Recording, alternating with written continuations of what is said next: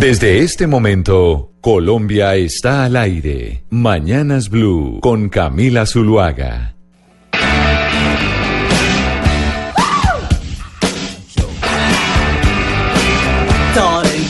To let me know. Should I stay or should I go? If you say that you are mine, I'll be here till the end of time. 10 de la mañana, 36 minutos. Continuamos en Mañanas Blue y empezamos musicalmente con Should I Stay or Should I Go? Gonzalo, ¿se me debería quedar o me debería ir? A propósito del Brexit y lo que está pasando hoy en el Reino Unido, de si se quedan en la Unión Europea o se van, si apoyan el acuerdo de la primera ministra Teresa May, que todo indica que no, o si pues entran en una crisis política importante debido a no apoyar ese acuerdo. Sin duda alguna, Camila, una canción clásica de Clash, la banda que lideró Joe Stromer, y durante todo el día estaremos colocando música del Reino Unido. Camila, ¿qué pasa si la Cámara de los Comunes, que en este momento está realizando esta votación, eh, no favorece eh, a Theresa May? Básicamente, la primera ministra tendrá que presentar dentro de tres días un nuevo plan alternativo para su pacto con el Brexit con eh, la Unión Europea. Hay otra opción, básicamente de que los legisladores apoyen un nuevo pacto eh, o un nuevo Brexit muy parecido al de Noruega. ¿Qué pasa? Tengo acceso al mercado unido, pero sin ser miembro de la Unión Aduanera, por, por ejemplo. Por otra parte, también podría pasar que los parlamentarios presenten enmiendas. Por ejemplo, una de esas enmiendas sería un nuevo referéndum para preguntarle a las personas si quieren o no quedarse en el- la Unión Europea. Pueden pasar esas cosas si hoy los parlamentos votan en su mayoría en contra de este acuerdo firmado entre el Reino Unido y la Unión Europea. Y por esa razón, 10 de la mañana, 38 minutos, seguimos aquí en Mañanas Blue y vamos a hablar con Kenneth Robert Livingston. ¿Quién es el señor Livingston? Fue alcalde, alcalde de Londres entre el año 2000 y el 2008 por el Partido Laborista, que en este momento es el partido de oposición al partido de Theresa May en el Reino Unido. Fue la primera persona que ocupó ese puesto después de su creación en el año 2000, hasta que fue derrotado en las elecciones municipales del 2008 por el conservador Boris Johnson. Porque nos, nos parece, sin duda, Gonzalo, que ese tema, el del Brexit, es el más importante a nivel internacional y que sin duda alguna tendrá impactos importantes en la comunidad europea y en el planeta. De la interpretación de los hechos en diferentes tonos. Mañanas Blue. Mañanas Blue. Colombia está al aire. Oh yeah, I'll tell you something. I think you'll understand something. I wanna hold your hand. I wanna hold your hand. I wanna hold your hand. Oh please. 10.39 minutos, como les decía, vamos a hablar con el señor Robert Livingston, Kenneth Robert Livingston, alcalde de Londres entre el 2000 y el 2008, quien ha dado varias declaraciones en los medios del Reino Unido, está en contra del Brexit y está en contra del acuerdo que logró Theresa May, la primera ministra del Reino Unido, con la comunidad europea. Así que, señor Livingston, muchas gracias por estar con nosotros hoy en Mañanas Blue, día crucial para su país, para el Brexit. Y pues lo primero que queremos eh, saber es qué es lo que no le gusta a usted del acuerdo que logró Theresa May con la comunidad europea, el cual duró dos años negociando. ¿Por qué no le gusta? Well, the simple choice. You either stay in which is our biggest trading partner, or you leave and create a different sort of economy. The overwhelming reason people voted to leave was they're angry because our economy's in a mess, people are getting poorer. That's not because we're in the European Union, it's because for 40 years, both Labour and Tory governments have failed to deliver a good, strong economy. Bueno, Camila, el exalcalde dice que la opción es simple, o Inglaterra continúa en la comunidad europea, el cual es eh, nuestro principal tratado, o sale y crea un tipo de economía diferente. La razón por la cual pues se votó en el Brexit para salir de Europa es porque la gente, según dice, está molesta porque la economía de Inglaterra está hecha un lío. La gente se está empobreciendo y cree que eso pues no es por la Unión Europea, es porque desde hace 40 años el país ha fallado precisamente en el objetivo de tener una economía fuerte y un crecimiento. Pero entonces, eh, señor Livingston, ¿cuál es su propuesta? ¿Cómo construir esa economía fuerte de la que usted habla si Inglaterra no va a estar en la Unión Europea y tampoco a usted le gusta el acuerdo que alcanzó Theresa May? I mean, what I would I would say we stay in the European Union, but we then change the nature of our economy so that we start rebuilding good, strong manufacturing industries. I mean, 40 years ago we had 8 million jobs in manufacturing. Today we have barely 2 million. And those are were good jobs for working class people. Those people are now either out of work or they're in a very insecure job, very low wage. And manufacturing is a key part of your exports. We have a big trade deficit.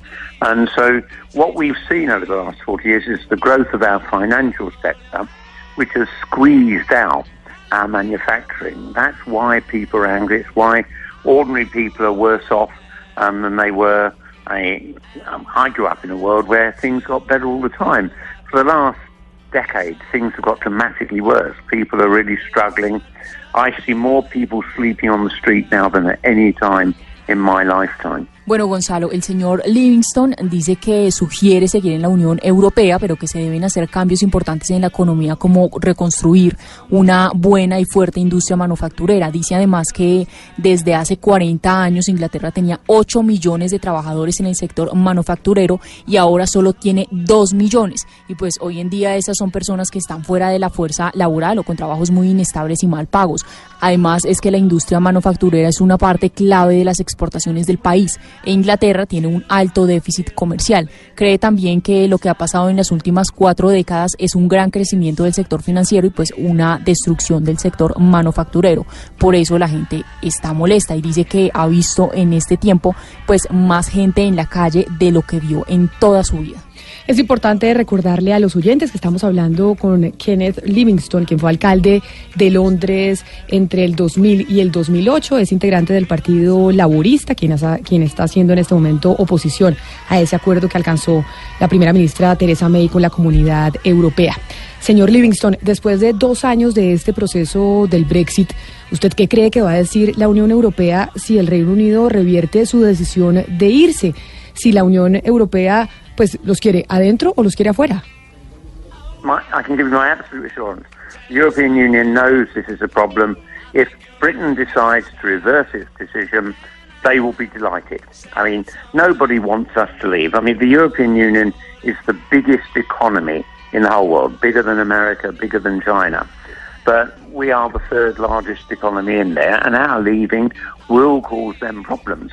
Um, so, no, there's, there's no desire amongst any of the 25 other European countries Camila, el exalcalde dice que la Unión Europea sabe que esto es un gran problema. Si Inglaterra decide reversar su decisión, pues ellos estarán felices. Nadie quiere que Inglaterra se vaya precisamente por las consecuencias que ya nos comenta. Dice que la Unión Europea como bloque es la economía más grande del mundo, incluso más grande que Estados Unidos y que China. Solo Inglaterra es la tercera del mundo. Entonces dice que si se van, pues eso solo causará problemas. Eso no es deseable para ninguno de los 25 países de la Unión Europea, por supuesto. Pero, señor Livingston, usted en una entrevista reciente dijo que todo este problema no es culpa de Theresa May, sino la culpa es de David Cameron, el anterior primer ministro. ¿Usted por qué dice eso? If you go back to I mean, when David Cameron was Prime Minister, UKIP, our nationalist party that once wanted us to leave the European Union, its opinion poll ratings were going up and they were attracting votes from the Conservative. So David Cameron came up with this idea of promising a referendum if he won the next election. And that worked. UKIP's vote dramatically slumped. Uh, David Cameron uh, won a majority in the House of Commons. But he never gave any thought to the fact what will happen if we do vote to leave. He assumed we would vote to remain. And for a prime minister to take such a crucial decision without commissioning any work, um, economists and civil servants to do research on what would be the impact of leaving. I, he has just disappeared off the scene. He's become, I mean, the most disastrous prime minister of my lifetime. Sebastián, el señor Livingston dice que si recuerda cuando David Cameron era el primer ministro de los partidos nacionalistas que querían a Inglaterra fuera de la Unión Europea, pues empezaron a tener una opinión más favorable en la gente y empezaron a atraer votos de los conservadores. Y dice que entonces David Cameron se le ocurrió esta idea de promover un referendo si él ganaba la siguiente elección y pues le funcionó. Automáticamente Cameron pues tuvo una gran mayoría en la Cámara de los Comunes, pero nunca tuvo ningún plan de qué pasaba al otro día si la gente votaba para salir de la Unión Europea. Él asumió que la gente pues votaría lo contrario, pero pues ya vemos que pasó algo totalmente diferente. Dice que es increíble que un primer ministro tomara semejante decisión tan importante sin tener pues ningún estudio ni investigación económica seria sobre el impacto de esa decisión. Y David Cameron pues sencillamente desapareció de la escena. Se ha convertido para él en el ministro más desastroso que vio en su vida. Hay algo que no entiendo, señor Livingston. Usted ahora nos decía que la Unión Europea no quiere que Inglaterra abandone Europa. Pero entonces, ¿por qué razón la Unión Europea ha venido apoyando el acuerdo con Teresa May, haciendo todo lo posible para que en el Parlamento de su país se apruebe este acuerdo del Brexit? Well, there's been two years of negotiations, and we've come up with this deal, which is everyone accepts is not very good. But the alternative is either we vote to stay in the European Union or we leave without a deal. And so there's no majority in Parliament for any of these options. I, I've never in my life known a time when our politics is so divided. All the political parties are divided on this issue. And there won't be a majority for Theresa May's um, deal. There wouldn't be a majority to remain, and there won't be a majority to leave. So we're in an absolutely chaotic position. I, I, I support the Labour Party leader Jeremy Corbyn, who says we need a new election because um, this Parliament I mean, can't resolve this issue. Pues Camila, el exalcalde dice que han sido dos años de negociación y por fin pues lograron llegar a este acuerdo, el cual la mayoría piensa que no fue muy bueno. La alternativa es votar para permanecer en la Unión Europea o irse sin ningún acuerdo y lo que sucede es que no hay mayoría en el Parlamento para ninguna de estas opciones. Dice que nunca en su carrera política vio tanta división. Todos los partidos políticos están divididos en este tema. No cree que habrá mayoría para votar el acuerdo de Teresa May, tampoco la habrá para permanecer ni lo habrá para salir. Entonces Inglaterra está en una posición totalmente caótica, es lo que nos cuenta. Dice que apoya al Partido Laborista cuando dice que mm, se necesita una nueva votación sobre el Brexit. Ahora, señor Livingston, ¿cree usted que la salida de Inglaterra de la Unión Europea puede generar algún tipo de efecto dominó? ¿Puede haber la posibilidad de que empecemos a notar y ver que nuevos países eh, se quieren ir de la Unión?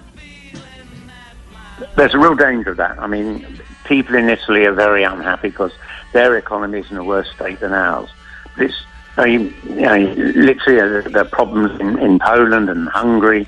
We've had quite far right wing um, governments elected that are um, quite hostile. So there is that very real prospect, yes. Um, and so I think the European Union will do everything it can to try and help us remain in the European Union rather than trigger not just our own leaving, but other countries leaving as well. Gonzalo, el señor Livingston dice que claro que ve un peligro con que esto pase. Hay mucha gente que no está feliz porque la economía pues no está en un buen momento. Ahora, hay problemas en Polonia y en Hungría. Dice que sí, que definitivamente ve probabilidades de que haya un efecto dominó y pues que la Unión Europea hará todo lo que pueda, no solo para que Inglaterra se quede, sino para evitar la salida de cualquier otro país. Señor Livingston, queremos ahora hablar un momento de América Latina. Usted hace unos meses en una entrevista dijo que Nicolás Maduro no es un dictador. y como seguramente ha visto en las noticias, muchos países no lo reconocen como el presidente legítimo de Venezuela. ¿Usted todavía se mantiene en esa afirmación de que no es un dictador? Well, the simple fact is, I mean, Venezuela's economy is heavily dependent on oil. And when the price of oil slumped, that was a problem. But what's, I think, worse is America has sanctions on Venezuela. Now, those sanctions are illegal in terms of international law. Uh, but America is doing the same thing to Iran and so on. Um, and we've had, you know, all my lifetime, I've watched America overthrow governments uh, in Latin America, fund terrorists to overthrow socialist governments, as they, they did in Nicaragua and, and so on.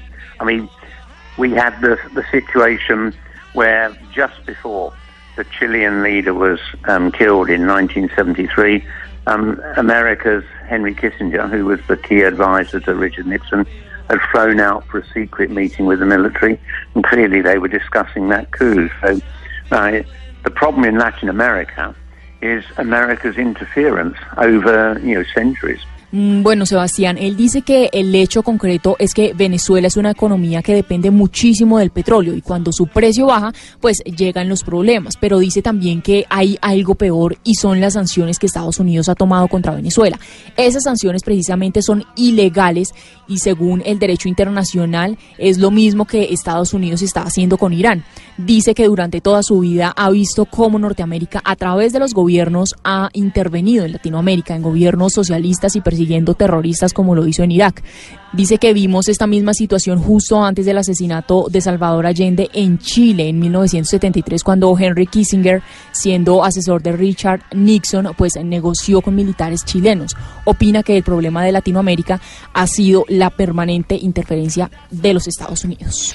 Pues era el señor Kenneth Robert Livingston, alcalde de Londres entre el 2000 y el 2008 del Partido Laborista, quien nos explica por qué razón no le gusta ese acuerdo al que llegó Theresa May con la Unión Europea para poder cumplir el Brexit, que tiene que realizarse o tiene plazo hasta el 29 de marzo de este año. Señor Livingston, muchas gracias por habernos atendido. Son las 10 de la mañana, 52 minutos. Ya volvemos aquí a Mañanas.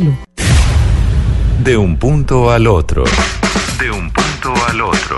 Voces que recorren el país. Colombia está al aire.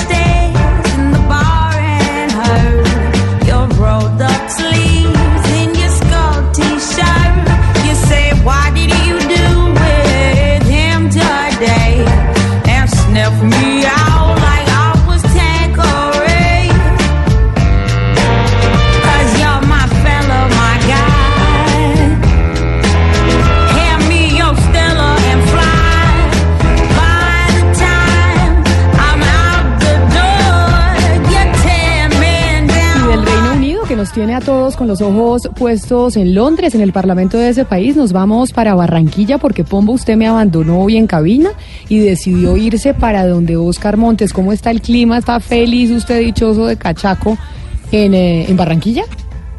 Muy buenos días Camila y así es, eh, yo les he dicho que no hay nadie más contento que un, que un cachaco en, en la costa atlántica, estoy feliz aquí con nuestro compañero Oscar Montes que me recogió, me recibió muy cálidamente.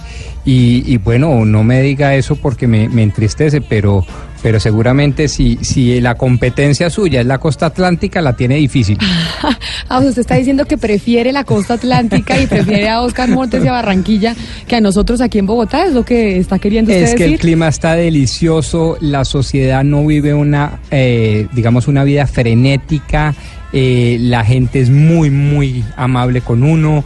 eh, pues yo, yo me la gozo acá en Cartagena, en Santa Marta, me parece la mejor zona del país quizás. Camila. Dígame, don Oscar. Ya está tramitando la ciudadanía de hombre del Caribe.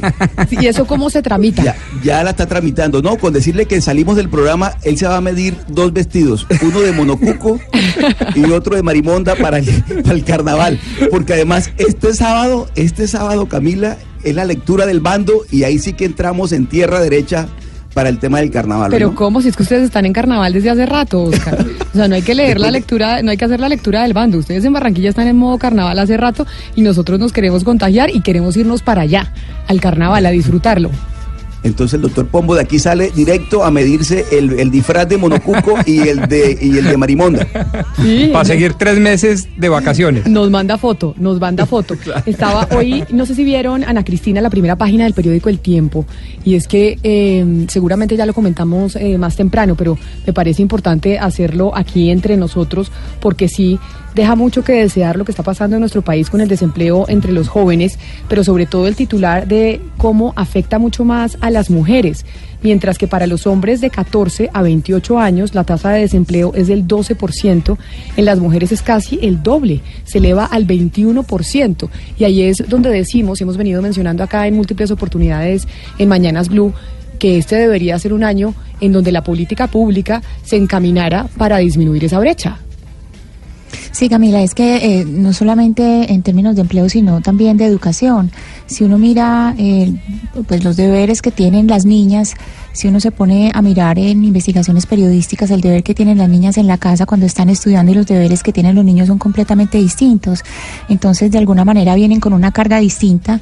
Las niñas llegan a la casa a lo que se llama hacer oficio, en muchas oportunidades hacer eh, o deberes del hogar, mientras los niños sí pueden llegar a hacer las tareas. Y eso eh, a uno le parece que es anecdótico, pero eso no es anecdótico porque eso representa retrasos en términos académicos, ¿sí? Y también rendimiento en términos académicos. Ya después, cuando eh, ahí, eh, digamos, vamos a hablar de profesionaliz- profesionalización eh, de la mujer, pues también hay una serie de obstáculos que a uno le parece pues increíble que en el siglo XXI se esté hablando todavía de esto.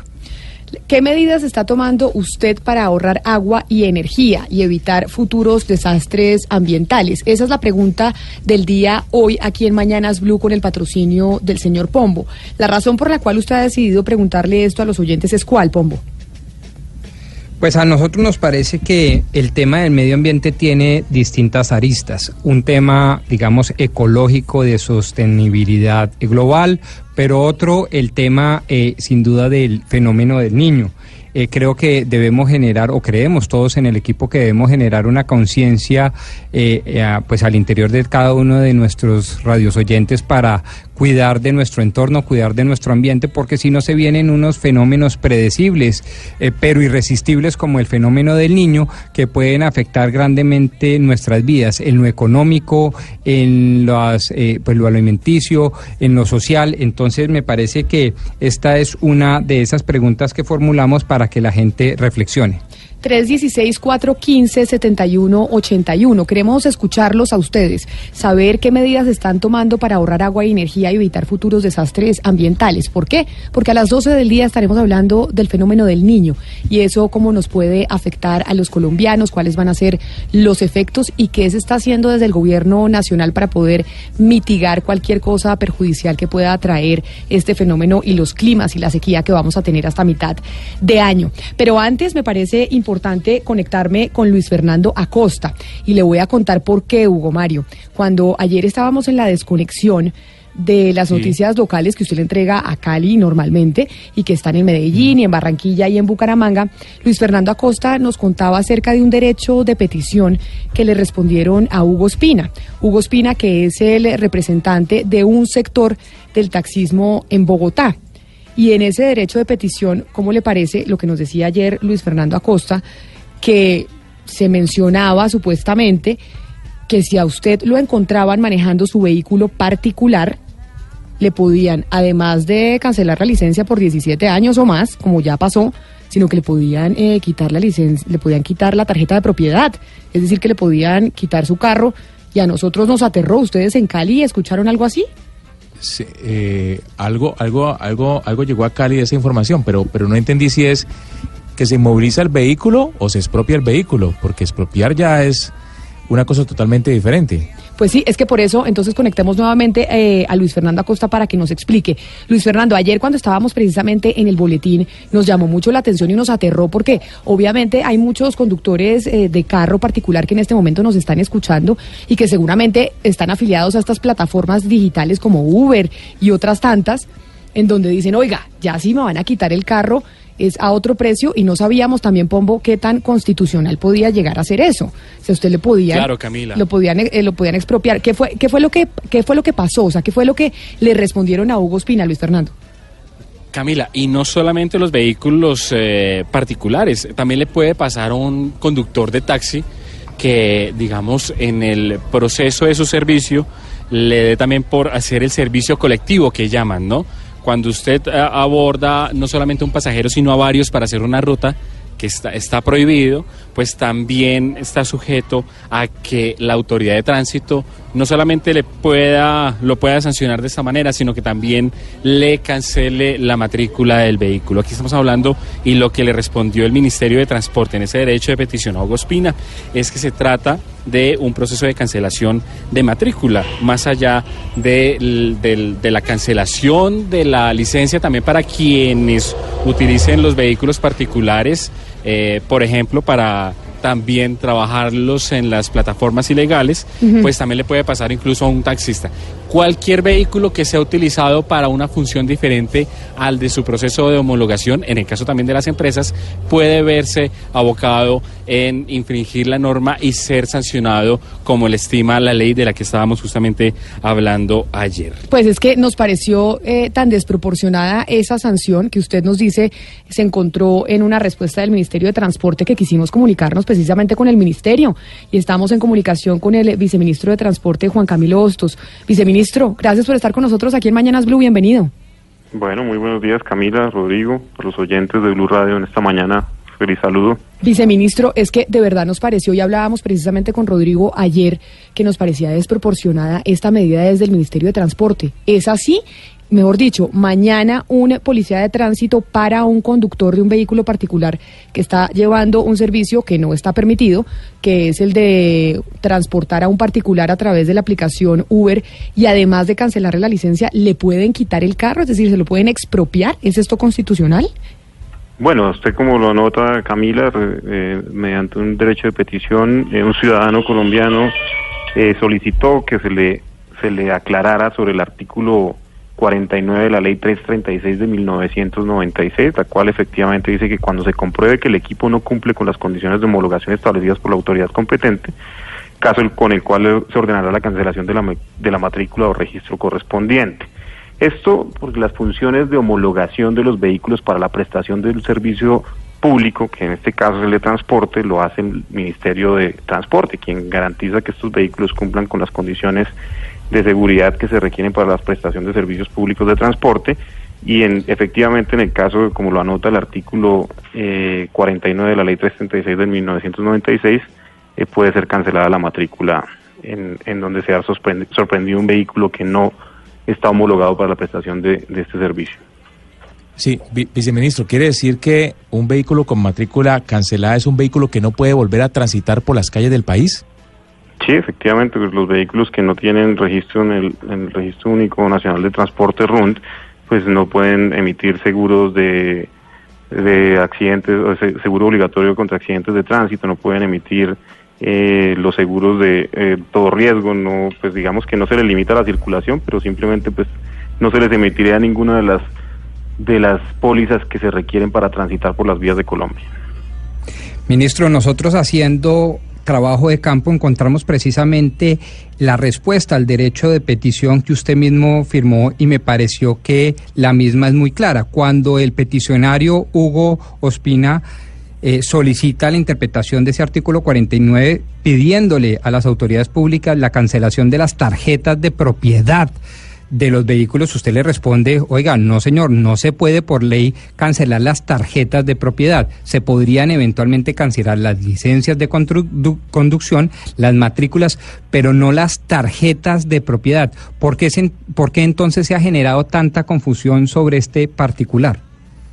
No, efectivamente, Rodrigo, como usted lo anota, las funciones constitucionales del Ministerio, a la vez que son de habilitar y homologar los vehículos que prestan servicios de transporte, también es, pues, es la función imponer las sanciones correspondientes o dictar la política pública sobre las sanciones que corresponden cuando se van estas responsabilidades de homologación. Nosotros no tenemos ninguna, digamos, ninguna autoridad ni ninguna jurisdicción para cancelar tarjetas de propiedad, eso no es, la limitación de la propiedad privada no es una función del ministerio ni de ninguna ent- entidad del Estado, nosotros no tenemos esa función, simplemente lo nuestro como ministerio es dictar la política pública sobre la las reglas de juego para el tránsito de los vehículos y más cuando se tratan de, de vehículos que prestan servicios de transporte. Viceministro, pero pues digamos, no se puede cancelar la tarjeta de propiedad, pero al, de- al, al no, al no poder expedirse seguros eh, de ninguna de ningún tipo, eh, prácticamente el, el vehículo deja de existir, porque ¿cómo va, ¿cómo va a transitar si no tiene ningún tipo de seguros? Es decir, no es una manera de, de, de cancelar la, la, la, la, la- la- la matrícula del vehículo sin, sin, sin hacerlo directamente. Pues efectivamente nosotros lo que hacemos es, digamos, regular los servicios de transporte público en Colombia y una de esas regulaciones tiene que ver con la homologación de los vehículos. Si el vehículo no cumple con, con los requisitos, lo que conlleva esto es que tiene unas sanciones de orden de tránsito, de transporte, de reglas del juego que tienen que cumplir para que puedan transitar por las las carreteras de Colombia y prestar servicios de, de públicos de transporte. Entonces, en este caso no es un tema que haya sido creado para cancelarles a ellos eh, su, su, su tarjeta de propiedad o con unos fines de restricción de la propiedad, sino fueron hechos para poder garantizar el- a los ciudadanos que van a subirse en vehículos de transporte público que están debidamente homologados por el Ministerio de Transporte. Sí, viceministro, le pregunto básicamente por, lo, por el caso específico del derecho de petición. Eh, hablaba el señor Hugo Espina sobre las sanciones que entre 2016 y 2018 eh, se han aplicado a conductores que han venido utilizando los vehículos particulares en plataformas de servicio ilegal. Más o menos un- un- unos 10.000 eh, conductores han sido sancionados. Y la pregunta básicamente es, ¿esos 10.000 conductores sancionados pueden también ser sancionados con esta misma norma que estamos citando, cancelando la matrícula a igual número de, de ciudadanos infractores? Bueno, lo que dispone el artículo 26 de, del Código Nacional de Tránsito es que si son sorprendidos prestando servicios de transporte en vehículos particulares, su licencia será suspendida por seis meses. Si dentro de este periodo de tiempo reinciden, la licencia será cancelada durante un periodo de 25 años. Pero con este nuevo, digamos, este nuevo argumento jurídico también podría dar pie para que se le cancelara eh, la matrícula o el registro correspondiente debido a que no tienen la homologación del vehículo eh, de transporte, pues de un vehículo de- privado para la prestación de servicios de transporte público. Pero se cancela la matrícula, viceministro, cuando es sorprendido por primera vez o cuando es reincidente el propietario del vehículo eh, particular prestando ese servicio de transporte público. En este caso, como lo dicta el, el- el artículo 49 de la ley 336, sería cancelada una vez sea sorprendido con, con, digamos, prestando servicios para los cuales el vehículo no está homologado. Viceministro, entonces, en resumen, ya para despedirlo y que los oyentes, los que están en su carro y están prestando ese servicio particular y nos están escuchando, tengan claro. Si usted lo para un policía de tránsito y está llevando este servicio de transporte en su carro particular, le suspenden la licencia por seis meses. Si, des- si, si después de seis meses usted reincide y presta ese mismo servicio nuevamente, le pueden quitar la licencia de conducción hasta por 25 años. Y igualmente también le pueden quitar la tarjeta de propiedad del carro. Básicamente, a pesar de que no le quiten el carro, pues le dejan el carro sin funcionar. Usted no lo puede ni vender ni absolutamente nada y cada vez que lo paren, pues se lo van a llevar a los patios. Ese es el procedimiento que está así que va a seguir o que se está siguiendo en las calles de Colombia como directriz del Ministerio de Transporte. Siendo más rigurosos con la interpretación, Camila, como usted lo anota en el artículo 26, si se sorprende prestando servicios de transporte en vehículos particulares, será suspendida su licencia por seis meses. Si es sorprendido reincidiendo en este periodo de tiempo de los seis meses, su licencia será cancelada durante 25 años y puede dar pie para que a través de un proceso administrativo pueda haber la cancelación de la matrícula o registro correspondiente. Pero es que no ahí, viceministro, lo interrumpo porque ese puede dar pie, es una zona muy gris. ¿De qué depende? ¿De qué depende que a usted sí le puedan cancelar la matrícula de su vehículo? ¿Cuál es el Bueno, procedimiento administrativo y cuáles son los factores que se tienen en cuenta para decirle a la gente si le, si le quitan la tarjeta de propiedad de su carro o no? Serán ya disposiciones de las autoridades de tránsito territoriales. La ley es clara desde el año 1996. Esto no es una ley que se haya invitado en el Ministerio de Transporte.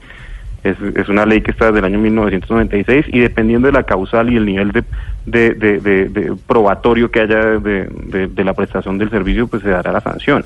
Eso ya tiene que ser un proceso administrativo interno de los, de los institutos de tránsito, que son los competentes, son las autoridades locales de tránsito. Nosotros simplemente dictamos la política pública nacional y el código de tránsito es el que tiene consignados todos los artículos que fijan las reglas del juego para la prestación de servicios de transporte y tránsito en Colombia. Pues nos queda perfectamente claro. Ayer nos sorprendimos, pues, pues, pero sí parece que es así como no, como nos lo dijeron ayer en esa respuesta al derecho de petición del señor Hugo Espina. Viceministro de Transporte, Juan Camilo Hostos, gracias por haber estado con nosotros aquí en Mañanas Blue. Feliz día. Camila, muy complacido, Rodrigo, muchas gracias y un abrazo para todos. 11 de la mañana, 11 minutos. Ya volvemos aquí en Mañanas Blue porque tenemos información deportiva. Un país que será el epicentro de la noticia en América Latina. che la prossima giornata mondiale della gioventù sarà nel 2019 a Panamá. Miles de personas congregadas en un solo punto. Cinco días en los que la fe de muchos será renovada. Del 23 al 28 de enero, Jornada Mundial de la Juventud Panamá 2019. Cobertura especial. Las calles, voces, cultura, política, historia y personajes del Hub de las Américas. En Mañanas Blue, Colombia está al aire. De un punto al otro. De un punto al otro. Voces que recorren el país. Colombia está al aire. Camila, quiero que escuche esta canción que se ha vuelto viral. 2.200 millones de views tiene en YouTube y acaba de entrar a la lista Billboard en el puesto número 30.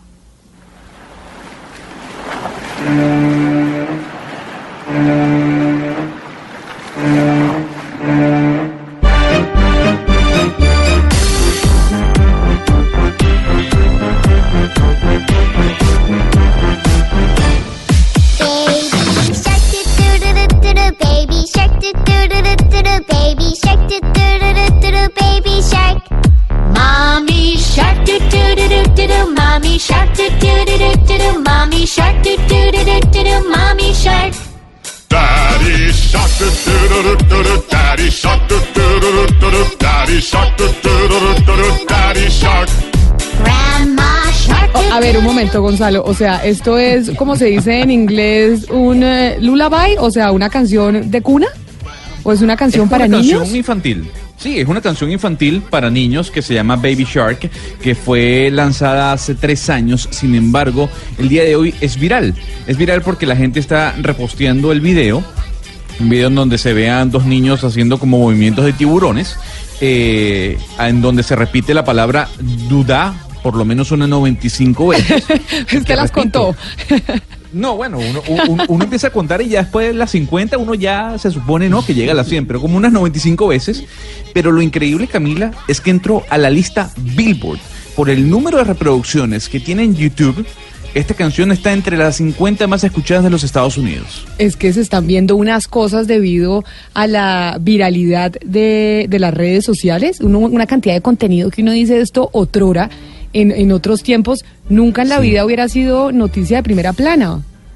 Es que, es que Camila, hace años hubo un éxito muy parecido a este, el de Jordi, el niño francés, ¿te acuerdas? Claro, pero y, y- y no existían redes sociales, por eso seguramente no trascendió. Pero, pero una canción muy parecida que cantaba Jordi, You You Detroit Bebé, se llamaba. ¿Cómo? A ver, ¿cómo está su francés, Hugo? Repitamos No, que ese no, no. francés suyo, parisino, parisino, You- o será que un poco más del sur. del sur, de- es del sur de Francia. Del sur de Cali. Sí, sí, más hacia el sur, sí. Óigame, pero no, en serio. Y, y Jordi, Jordi debe ser ya mayor de edad, por supuesto, ¿no? Porque estoy hablando de un éxito de hace, no sé, más de 17 años. 18 años. Busquemos, busquemos esa canción de Jordi. ¿Cómo es que se llama? A ver, para que usted que es el que sabe francés de la mesa. Ya, ¿Cómo? ya la. DJ Leonel Ay, esa es, ¿no?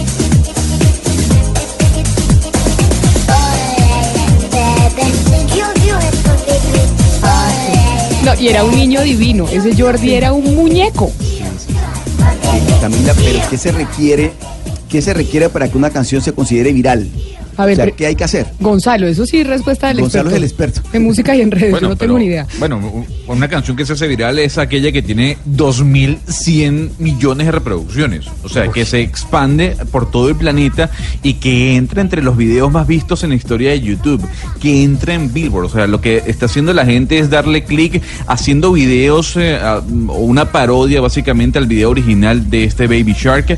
Y el ejemplo eh, es muy sencillo, Oscar. Camila, ¿ya le dio like al huevo?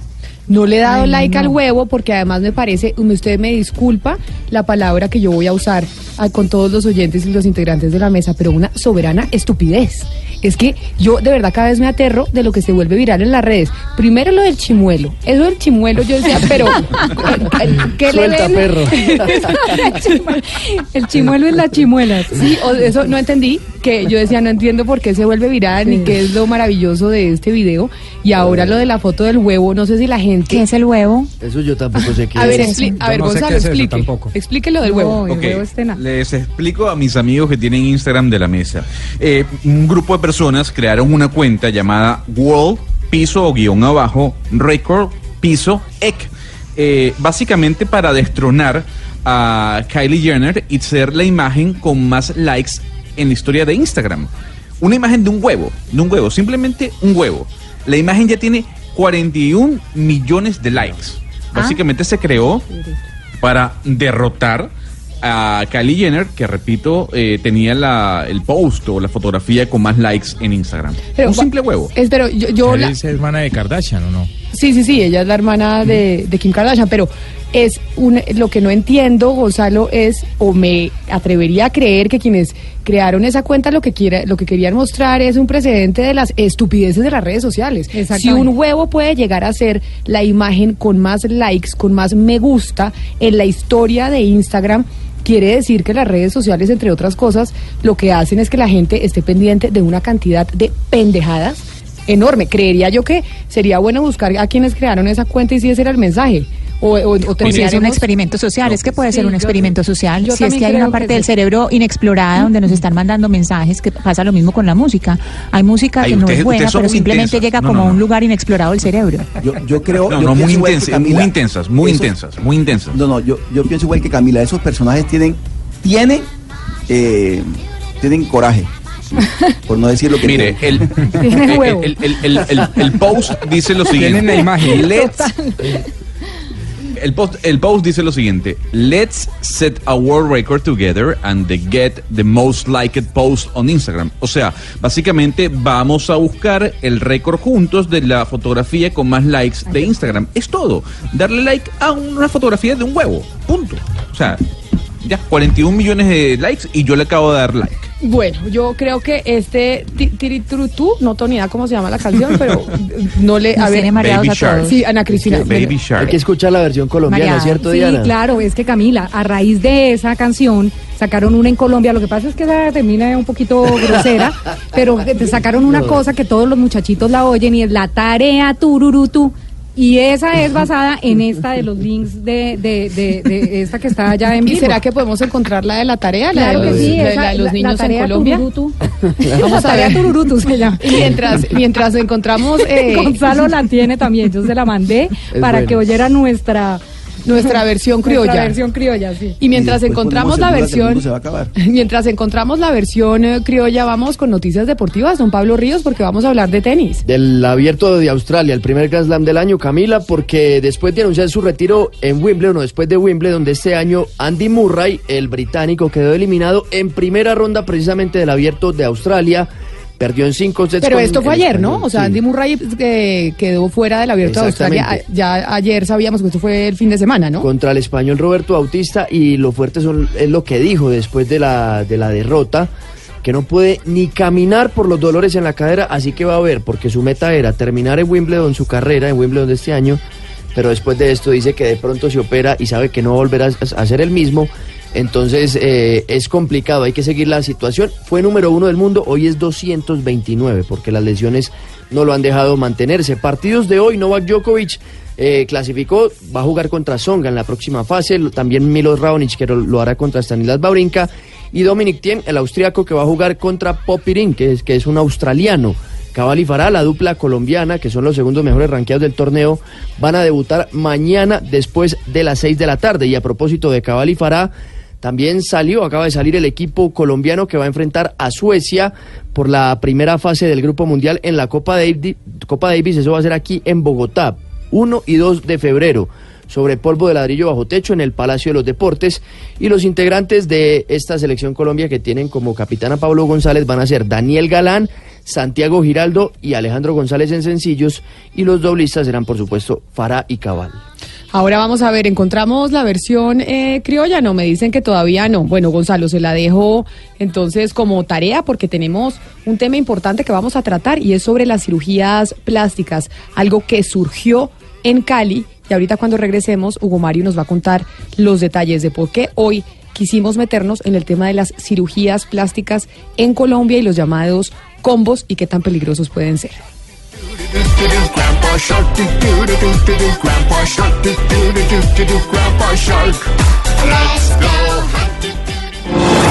Giovanni Quiroz, Alberto Calle, Julio Salgado, Gildardo Jiménez, Jair Castro, Jorge Balaguera, Elkin Salas, Giovanni Monroy y José Bertel. Son las nueve víctimas mortales que dejó el desplome del puente Chirajara hace un año. ¿En dónde están los responsables? ¿Cómo avanzan las investigaciones? Mañanas Blue acompaña a estas nueve familias que claman justicia. Cuando Colombia está al aire, las preocupaciones de los oyentes también lo están. Si tienes denuncias desde cualquier parte de Colombia, escríbenos a colombiaestalaire@bluradio.com. Cada caso tiene su espacio en Mañanas Blue cuando Colombia está al aire. Blue Radio, la nueva alternativa.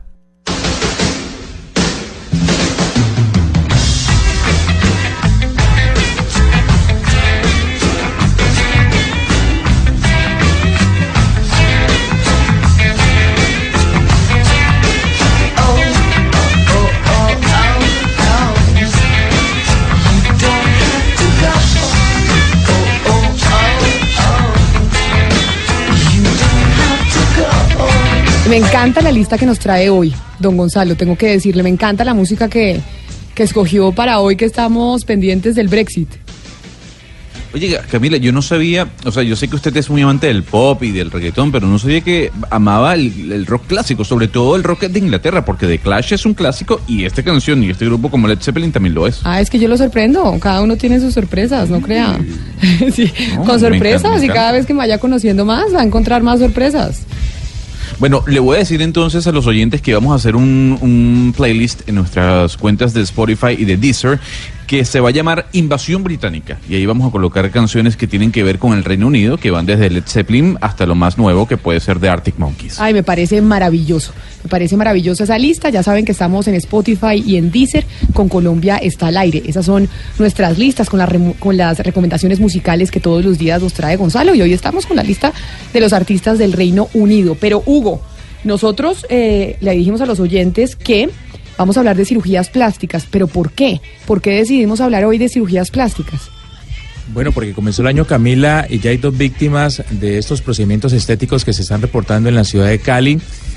Son una mujer de 36 años y un hombre de 60 años. Ambos se practicaron los llamados combos estéticos, que es eh, procedimientos eh, quirúrgicos estéticos de forma simultánea, dos o hasta tres procedimientos en el mismo quirófano a la misma hora. La Secretaría de Salud de Cali está investigando la muerte primero de Jenny Joana Alzate Pineda, 36 años, llegó al hospital eh, Carlos Holmes Trujillo ya sin vida, con un fuerte dolor que presentó en su casa, fue trasladada pero no, no alcanzó a llegar hasta el hospital.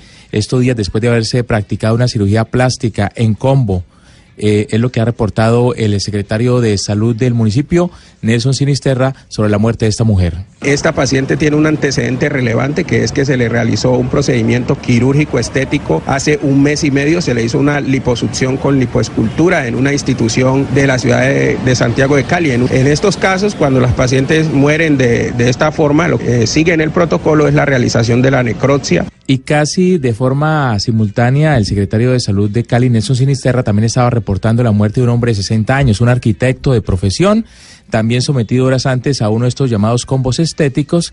Lo que se conoce, insisto, como procedimientos que incluyen dos y hasta tres intervenciones quirúrgicas al mismo tiempo. Es un paciente de 60 años que tenía unos antecedentes patológicos importantes, al parecer tenía un antecedente de cáncer, pero además era un paciente fumador crónico. En este caso, pues habían unos factores de riesgo importantes. A él se le realizó una lipectomía y una liposucción abdominal. Vale la pena aclarar, Camila, que ambos procedimientos se realizaron en clínicas reconocidas de la ciudad, clínicas autorizadas y no en las llamadas clínicas de garaje, como suele suceder comúnmente en nuestro país. Es decir, acá no estamos hablando de personas que fallecieron por irse a hacer una cirugía estética en una clínica de garaje, en algo que no era reconocido, con doctores que realmente no eran doctores, sino clínicas perfectamente reglamentadas sino que pues fallecieron por cuenta de, de hacerse varias cirugías estéticas al tiempo. Es decir, el yaque, el ya que usted se va a operar la nariz, entonces hágase la liposucción y hágase la cola también. Pues hace parte de la investigación, Camila. No eh, es claro aún si son los llamados combos los que ocasionan la muerte. En el segundo caso, como ustedes lo acaban de escuchar, dice el secretario de Salud, el paciente tenía antecedentes que representaban un riesgo. En el primer caso ya había pasado más de un mes de la cirugía y a pesar de esto la mujer falleció. Es materia de investigación, la necropsia se está adelantando en, en, en la sede de Medicina Legal de Cali y esperamos resultados de la de dicha investigación. No estamos en contra nosotros ni más faltaba de las cirugías estéticas, porque las cirugías estéticas le ayudan a mucha gente a sentirse mejor y además es una industria que pues es bastante bollante en nuestro país. Sin embargo, sí queremos saber si esos combos son sanos hacérselos o no. El famoso ya que, ya que me metí al quirófano a hacerme una cosa, ¿por qué no se hace otras dos más? Y por eso quisimos llamar eh, a uno de los cirujanos plásticos más reconocidos de Colombia, que es el doctor Alan González, para preguntarle precisamente eso. Doctor González, bienvenido a Mañanas Blue, gracias por estar con nosotros. Camila, buenos días para ti y para todos tus oyentes. Ya que, ahí sí, ya que estábamos oyendo lo que sucedió en Cali, creo que hablar con expertos nos ayuda a dilucidar si este tipo de procedimientos en donde uno como paciente dice, bueno, ya que me voy a meter al quirófano, al quirófano mejor me hago todo de una vez y lo que nos dice, nos dice Oscar que se llaman los populares combos, ¿eso es sano hacérselo? ¿Eso se lo debe hacer uno? Pues Camila, yo creo que nosotros como profesionales tenemos que partir primero del sentido de la ética y de la responsabilidad ante los pacientes. Y creo que las expectativas de los pacientes están definidas por los especialistas en la consulta. A partir de eso, una práctica segura de la cirugía plástica, pues obviamente es cumplir el paso a paso que se necesita para poder realizar cualquier tipo de intervención. ¿En qué consiste eso? Primero, hacer una consulta con un cirujano plástico que tenga reconocimiento, que esté certificado, que tenga experiencia. Segundo, que se hagan todos los exámenes de salud para poder evaluar las características de sus condiciones físicas. Tercero, que se operen en clínicas que tengan todas las posibilidades de manejar cualquier tipo de emergencia, porque es que cuando todo sale bien pues no hay ningún inconveniente, pero cuando las cosas pueden tener algún tipo de complicación pues se tienen que tener todos los recursos a mano. Y a partir de eso, ese tipo de práctica segura nos va a permitir reducir al máximo la posibilidad de complicaciones. Ese tema de los combos es un tema que de una u otra manera pretende satanizar el ejercicio de la cirugía plástica, pero la realidad es que los procedimientos deben de tener una finalidad específica y no una cantidad específica. ¿A qué me refiero con eso? Si se quiere mejorar un paciente el contorno corporal, y es un paciente donde se le va a hacer un procedimiento de extracción de la grasa que se conoce como lipoescultura o lipólisis, asociado a mejorar las características de los cambios de la flacidez producidas por el embarazo, en el- con un procedimiento complementario que se llama abdominoplastia, pues en realidad eso es una cirugía del contorno corporal, porque el, el- contorno corporal es una sola unidad estética. Entonces, ante eso estamos hablando de procedimientos de tres horas, máximo cuatro horas, que dentro de todos los estudios que se han hecho a nivel mundial, la morbimortalidad de esos pacientes es muy, muy limitada. Entonces, ante eso yo digo, listo, realizarse un procedimiento de cirugía plástica es un procedimiento seguro. Y yo creo que lo que- es más peligroso ir a un consultorio del cirujano plástico o de cualquier médico en el país donde puede ocurrir un accidente o cualquier situación que hacerse una cirugía donde todo el mundo está velando y en pro del ejercicio de una correcta cirugía y sobre todo de cuidar la vida del paciente. ¿Qué sucede? pero- Obviamente que todas las exageraciones pueden producir algún tipo de complicación. Y ahí es donde vienen los problemas. Si tú tienes un paciente de 60 años que tiene antecedentes de problemas del corazón, de problemas de hipertensión, de problemas metabólicos, pues obviamente se aumentan los riesgos. Y desde esa perspectiva tienes que evaluar muy bien si es candidato o no a cirugía. Fíjate que en la Doctora actualidad los cirujanos plásticos, permíteme termino, en la actualidad los cirujanos plásticos estamos hablando de que ir al cirujano plástico no es ir a operarse, es ir a asesorarse. Y desde esa perspectiva hay muchos tratamientos no quirúrgicos a partir del uso de la tecnología que pueden permitir a los pacientes sin necesidad de cirugía lograr unos resultados que de una u otra manera vayan en beneficio de su de su expectativa. Ahora sí te Sí, el ejemplo, el, el ejemplo que usted, gracias, el ejemplo que usted pone de la abdominoplastia, pues está bien, pero en el caso de, de casos que hemos conocido, por ejemplo en Cali, creo en otras ciudades, en donde a un mismo paciente a la misma hora se le realiza una rinoplastia, una liposcultura y otro procedimiento eh, eh, quirúrgico estético, eso no representa demasiado riesgo, es que es, es demasiada invasión que se hace el cuerpo de una sola persona a- al mismo tiempo.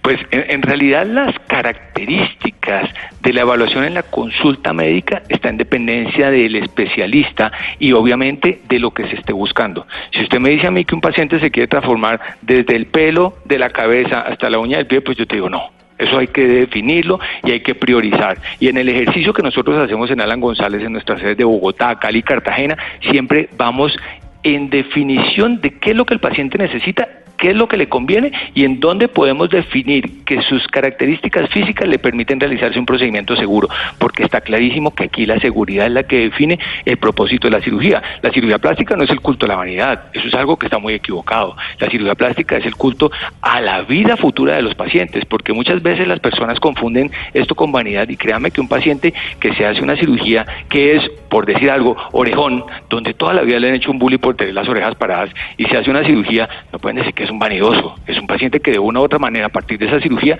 cambia su perspectiva de vida ante el espejo y a partir de eso esa seguridad interior le permite proyectarse de una mejor manera. Y asimismo para todas las otras cosas, podríamos tener muchos ejemplos. Lo más importante sí es definir de manera clara y precisa cuáles son las expectativas y cuáles son las posibilidades y hasta dónde los riesgos. Porque es que el tema es ese, y fíjate que si es una cosa que se repite en la consulta, las pacientes dicen, ya que me voy a hacer esta cirugía, doctor, entonces si me hago eh, eh, la lipo Doctor, y me organizo una- la cola, ¿por qué las no me hago los senos? consideraciones- Entonces hay que Una de las claro. consideraciones es el, poso- el posoperatorio y precisamente por el posoperatorio, es decir, no la cirugía en sí, sino por los cuidados posoperatorios, porque muchas veces hay eh, un caso clásico que es la gente que viene del exterior a venirse a hacer cirugías acá, el posoperatorio, primero, pues cómo se le hace ese seguimiento si es una persona que se va a ir del país y segundo, si hablamos del momento inmediato después de la cirugía, pues los hoteles no lo reciben, o sea, en un hospital no se pueden quedar, digamos, muchos días y los hoteles después no lo reciben.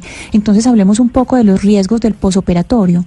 Claro, fíjate, los riesgos del posoperatorio están asociados es a las características de la cirugía y al estado de salud del paciente. Entonces, cuando una persona se opera, obviamente las principales complicaciones se presentan dentro de las primeras 24, máximo 48 horas que son complicaciones que existen, están descritas. Entonces, ante eso, la recomendación obviamente es tener claro y preciso que estos pacientes deben de tener protocolos estandarizados de manejo y de atención en el posoperatorio. Ejemplo, todos nuestros pacientes cuando vienen de fuera del país son pacientes que tienen que estar 48 a 72 horas antes de realizarse el procedimiento en Bogotá para poder adaptar su pulmón a la altura.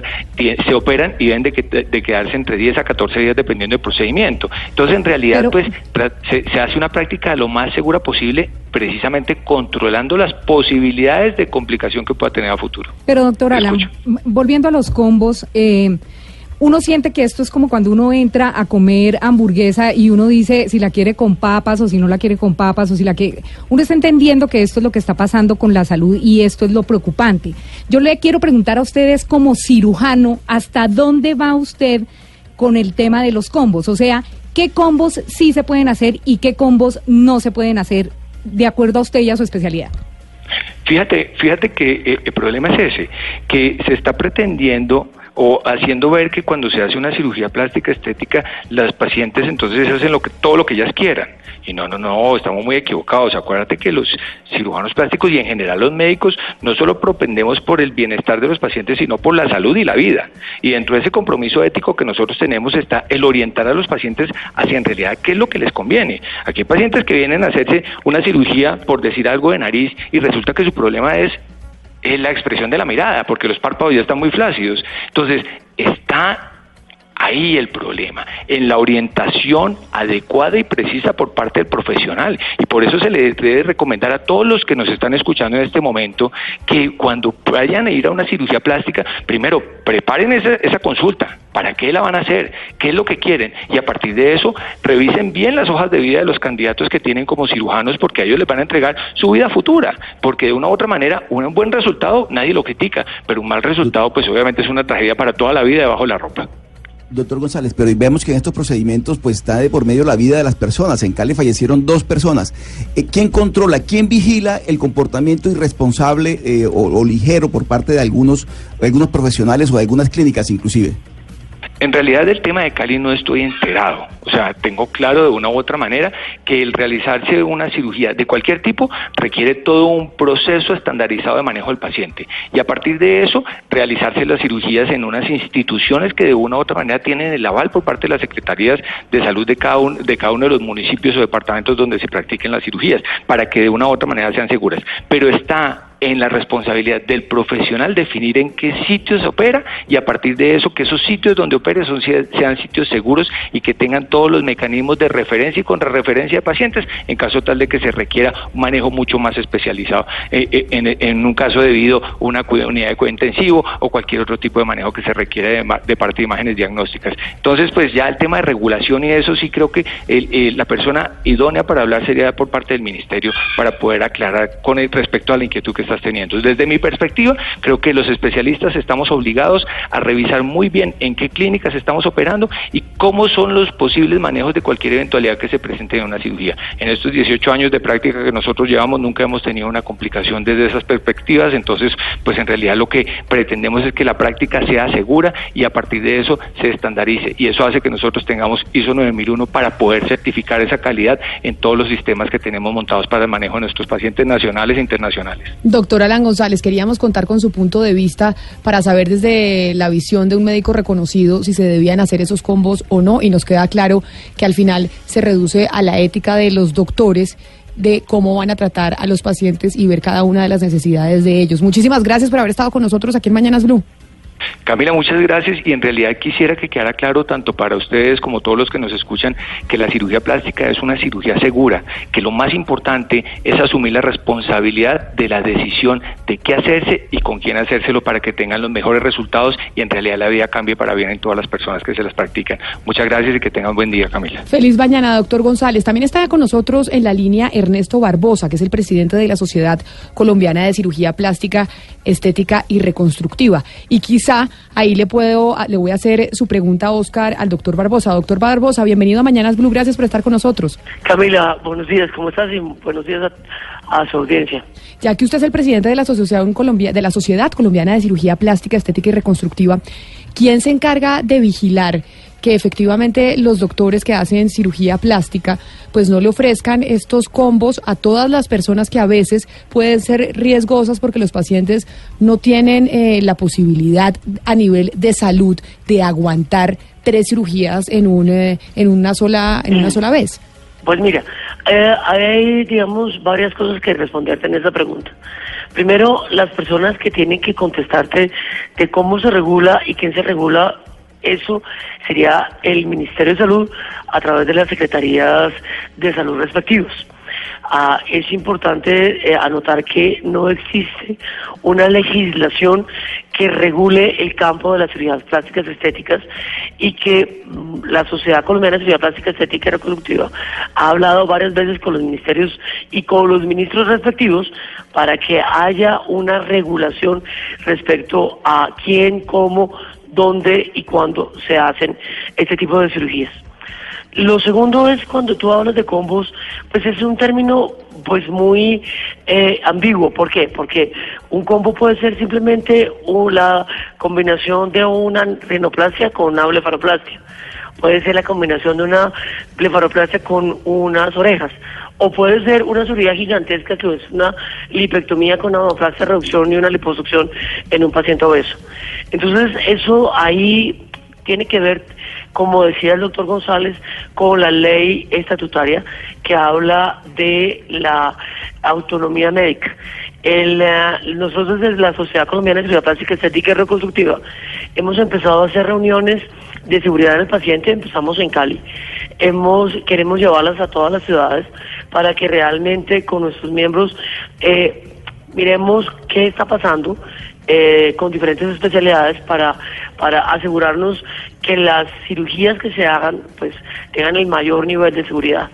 Es muy importante también eh, definir que toda cirugía eh, llámese cirugía plástica, cirugía reconstructiva, de gineco, de, eh, de cirugía cardiovascular, de ortopedia, toda cirugía tiene un riesgo porque estamos llevando a un paciente que le vamos a infringir sus barreras eh, biológicas y vamos a producir algún tipo de sangrados, algún tipo de lesiones y, y obviamente es importante que haya un estudio sobre el paciente. Nosotros Doctor, yo le quería preguntar eh, Ah. en ese sentido, cuando estamos hablando, cuando estamos hablando de cirugías plásticas o cirugías estéticas, estamos hablando de práctica privada. Se lo pregunto por lo siguiente: en Colombia, en Antioquia, perdón, en el año 2016 hubo un caso eh, muy famoso de eh, algunas personas, de empleados públicos, que se hicieron unas cirugías plásticas. De hecho, se hicieron un combo. La exauditora Laura Emilce Marulanda se hizo un combo en el Hospital La María.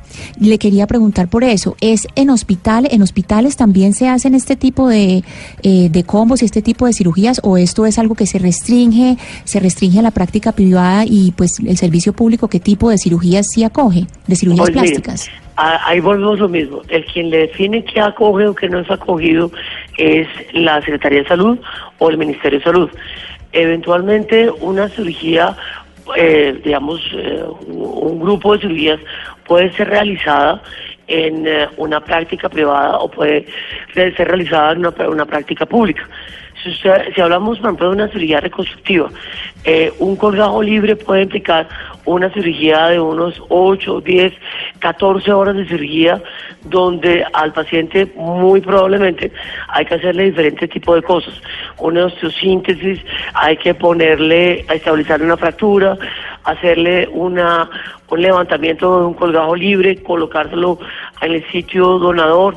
Entonces es muy eh, está muy pegada a la autonomía médica y a las condiciones del paciente. A lo que te iba a hablar cuando, cuando me interrumpiste es que nosotros desde la sociedad hemos hablado de cuatro pilares de seguridad. Uno de ellos, obviamente, es el paciente. Eh, el paciente debe tener ciertas, ciertas condiciones para ser operado eh, en cualquier tipo de cirugías, eh, obviamente en cirugía plástica estética, eh, de condiciones médicas, de que sea un paciente sano, de que esté estudiado. Obviamente no es lo mismo operar un paciente de 30 años que operar a un paciente de 60 años. Eh, ah, tiene ciertas condiciones médicas asociadas a la edad. Lo segundo es que el, la- profesional que le vaya a hacer, pues sea un profesional que tenga todas las condiciones para hacer la- este tipo de cirugías.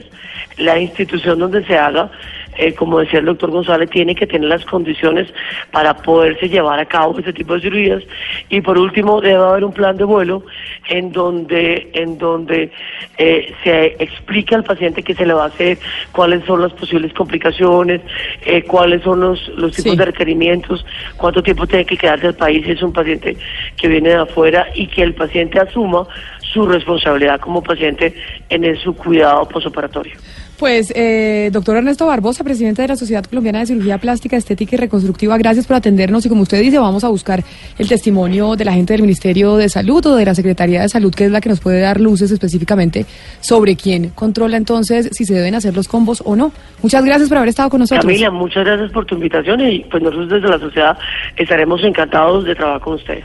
Feliz mañana, 11 de la mañana, 43 minutos. Y como siempre, queremos saber el contexto internacional. Aquí les tenemos algunos números de cirugías estéticas en el mundo. El número de cirugías estéticas en todo el mundo viene en aumento. En un estudio publicado por la Sociedad Internacional de Cirugía Plástica y Estética, que cuenta con más de 35.000 cirujanos inscritos, estableció que para el año pasado se llevaron a cabo 21 millones de procedimientos quirúrgicos en todo el planeta. Los principales cinco procedimientos fueron el aumento del tamaño de los senos, la liposucción, la cirugía de párpados, la abdominoplastia y la rinoplastia. De diferentes partes de Colombia y del mundo entero para realizarse algún tipo de En procedimiento. México, el 80% de los pacientes que son intervenidos para realizarse algún procedimiento estético son mujeres. En el año, unas 50.000 mujeres se someten a operaciones estéticas en el país, siendo las más populares.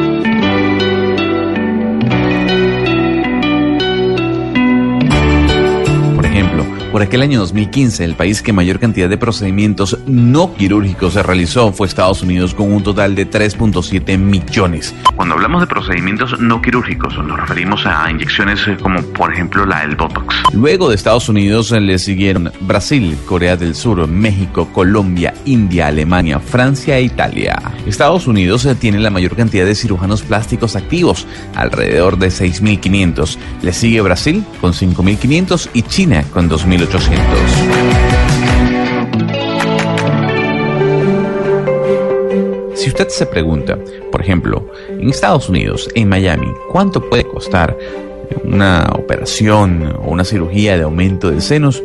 Puedo contar que va entre 3 mil y 4 mil dólares, mientras que una liposucción le puede costar entre 4 mil y 8 mil dólares. Según la propia Sociedad Internacional de Cirugía Plástica y Estética, Colombia es uno de los países que más ha incentivado el turismo médico. Largo del año 2018, el 26% de procedimientos quirúrgicos estéticos que se realizaron en el país se dio en pacientes del exterior, procedentes sobre todo de Estados Unidos, Brasil, Japón, México, Italia y Alemania. Ahí teníamos los números de la cirugía plástica en el mundo. 11 de la mañana, 46 minutos. Y es momento de hacer la desconexión porque llegan las noticias locales a Medellín. Cali, Barranquilla y Bucaramanga. Pero después de las 12 nos volvemos a conectar para hablar del fenómeno del niño. Les recordamos nuestra pregunta porque los queremos escuchar en el 316-415-7181. Pombo, antes de hacer la desconexión, recuérdele a sus oyentes cuál es la pregunta del día. Don Pombo, Camila. ¿de ¿Aló, ¿dónde andaba? ¿Se fue al baño, Sí, mijo? ¿O qué le pasó? No, no, no, no, estaba acá. Lo que pasa es que se fue el audio, entonces no le oía nada. Ah, bueno, que le recuerde a sus pregunta- oyentes la pregunta. La pregunta es, ¿qué está haciendo usted para conservar, para preservar el medio ambiente? Y la pregunta concreta entonces es, ¿qué está haciendo usted para conservar la energía? ¿Qué está haciendo usted para conservar el agua? Esa es la pregunta que queremos escuchar, cada una de sus respuestas para que nos manden sus mensajes 316-415-7181. Después de las 12 del día nos volvemos a conectar con Medellín, Cali, Bucaramanga y Barranquilla.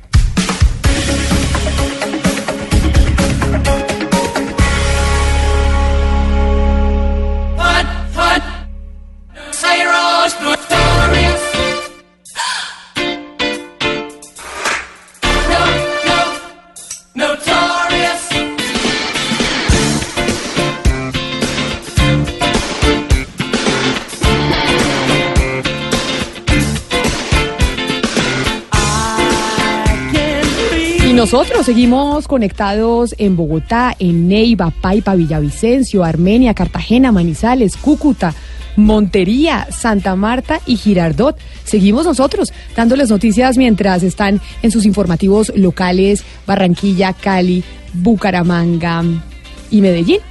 Y como es época de noticias, es momento de información. Llega don Eduardo, bienvenido. Hola Camila, ¿qué tal? ¿Cómo le va? Muy bien, mire, le voy a preguntar a Gonzalo con qué canción lo recibe. ¿Con qué canción estamos recibiendo a don Eduardo para la información? Bueno, lo estamos recibiendo, Camila, con Notorious de Duran Duran, otra de las grandes bandas de Inglaterra, sobre todo en el nacimiento de, ese- de ese New Wave a principios de la década del 80, una banda que estuvo liderada en su momento y que sigue estando liderada por Simon Lee Bond. Mm, Le, le puedo pedir ahí a Gonzalo que si me agrega en la listica también Ordinary World de eh, Duran Duran. Ah, o sea, usted ya llegó con petición y todo, mejor No, pero dicho. es que esa canción de Duran Duran es un clasicazo potentísimo. Y, y es, eh, sin duda. ¿es de su lista de- del Brexit, Gonzalo, o no? No, pero se puede agregar, o sea, forma parte de la discografía de Duran Duran y sin duda alguna que fue de esas baladas importantes que dejó la década del 90, así que se la vamos a agregar ya. Pero mientras tanto le voy a dejar escuchando un poquito la que le tiene Gonzalo a usted para darle la bienvenida a esta cabina.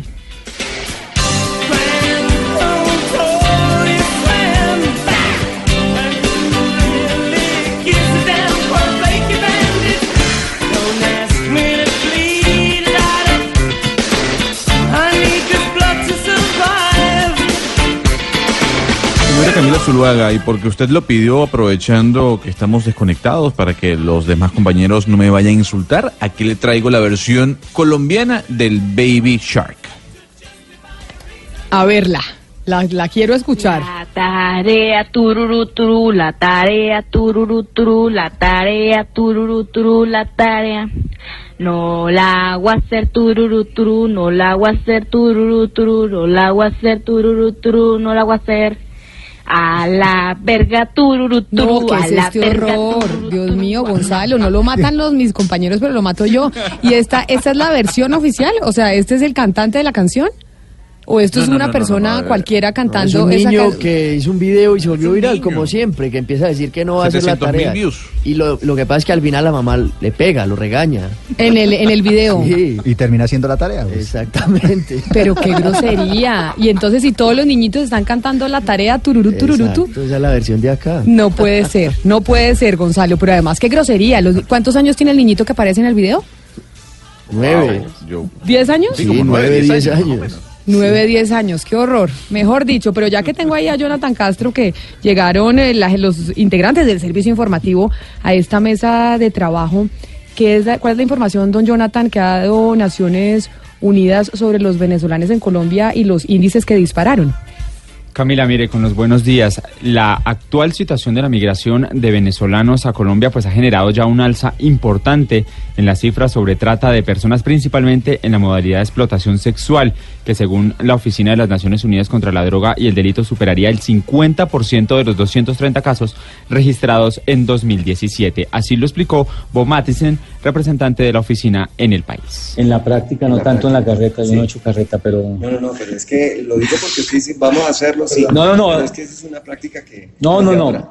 No, no, nosotros Eso- venimos ¿qué, investigando. qué es eso, don Jonathan? Ese audio, ese audio que estábamos escuchando es que... Estamos escuchando a Mario Gómez, él es fiscal delegado para la infancia y la adolescencia, cuando le estábamos cuestionando sobre precisamente las medidas que toma la fiscalía frente a este tipo de No, casos. venga, pero oigamos el cuestionamiento, oigamos el cuestionamiento completico de lo que ustedes estaban haciendo que no les gusta sacar al aire, pero a ver cómo cuestionaban al fiscal. En a la ver, práctica, escuchemos. no tanto en la carreta, yo Sí. no he hecho carreta, pero... No, no, no, pero es que lo digo porque usted dice, vamos a hacerlo, sí. No, no, no. Pero es que esa es una práctica que... No, no, no. No, no. Nosotros venimos investigando desde hace un tiempo las situaciones en donde adolescentes y niñas son sometidas a la prestación de servicios sexuales en carreteras. Eso es a propósito del, de la es trata a de propósito. O sea, usted, informe usted es básicamente estaba, denuncia. don Jonathan, vaciando allá al fiscal, diciéndole, ustedes no están haciendo nada, ¿qué? ¿dónde está la fiscalía con este tema de la trata de personas? La fiscalía y las autoridades de por sí en el país tienen una forma de explicar a la prensa y es que dicen estamos tratando, estamos viendo, estamos mirando, estamos analizando. Entonces por eso con algunos colegas le preguntamos, bueno, en la práctica, Uno de ¿qué van a hacer? lo- lo Porque es que concreta. esto no es nuevo.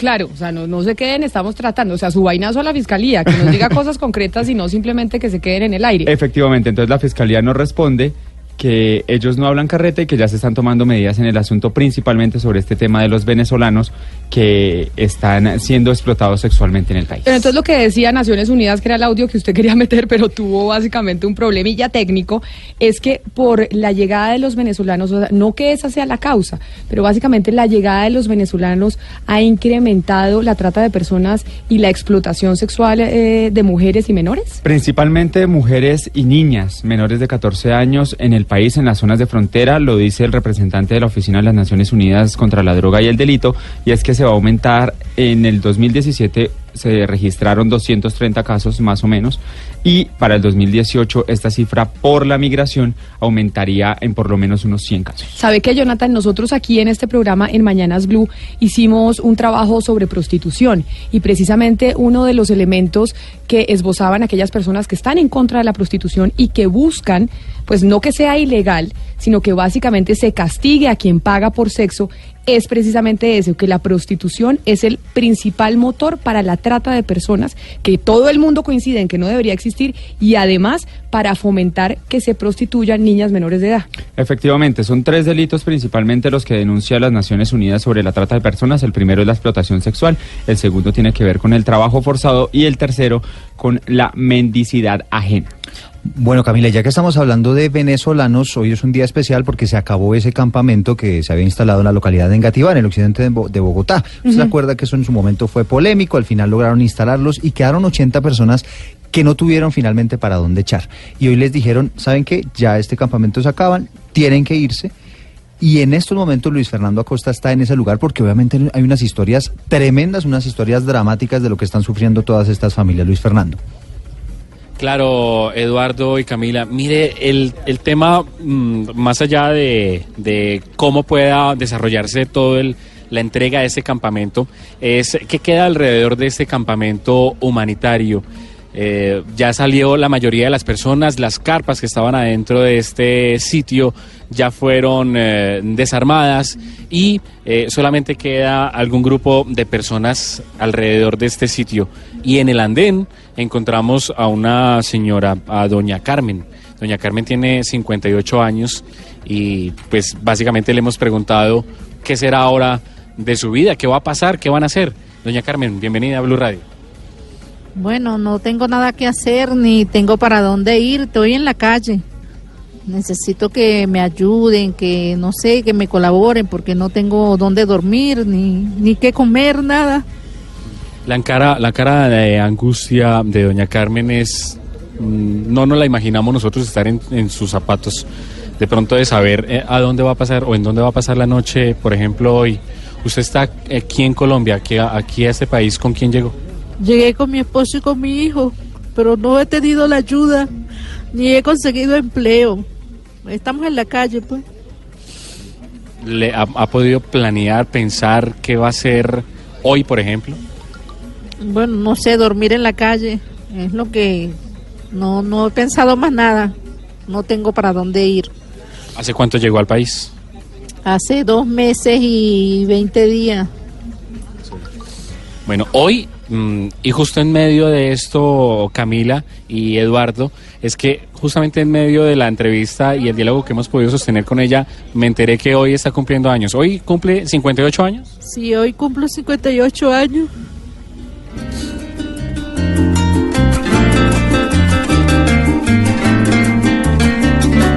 Escuche esa canción que es para usted. Gracias.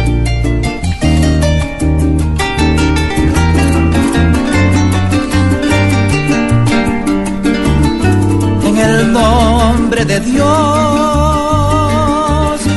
para ti es nuestro canto. Un drama social, el que se vive con la migración venezolana sin duda alguna a Colombia y así como la situación de esta mujer venezolana que cumple hoy 58 años y a quien le mandamos un saludo muy especial, o yo, don Luis Fernando, para que le diga feliz eh, cumpleaños. Y pues alternativas y soluciones son las que se tienen que buscar desde las autoridades en Colombia, a pesar de que Bogotá ha hecho un trabajo ejemplar en este sentido y porque tiene los medios para poderlo hacer. Hay otras ciudades alrededor del país, otros municipios en donde también han recibido migración venezolana que no tienen los recursos para poderlo pagar. Y en eso, pues hay que buscar una respuesta de las autoridades a nivel nacional y pues la ayuda que se está pidiendo a nivel internacional, que no seamos solo nosotros los que nos quedemos con, con esa carga. Esa canción, Camila, que estamos escuchando se llama Feliz cumpleaños de Luis Silva. Y es la canción que a ella le solían poner en su cumpleaños cuando vivía en Venezuela, antes de todo este drama, y por eso pues quisimos complacerla en este día de su cumpleaños. Así como estas historias, muchas las que están viviendo los venezolanos en nuestro país. Pero vámonos para el departamento de Boyacá, Eduardo. Sí, pues porque en Tunja la gente está rechazando el hecho de que toda la ciudad tenga ahora pico y placa y no solamente en el centro histórico, una medida que tomaron pues por los trancones que se están generando allí en la capital boyacense, Jairo Niño. Así es, buenos días. Mire, la molestia de algunos humanos parte básicamente de dos puntos. El primero es que el pico y placa abarcará ahora toda la ciudad de Tunja. Parte de los conductores pues dicen que eso afecta directamente a los hogares de la ciudad, pues es una ciudad muy pequeña.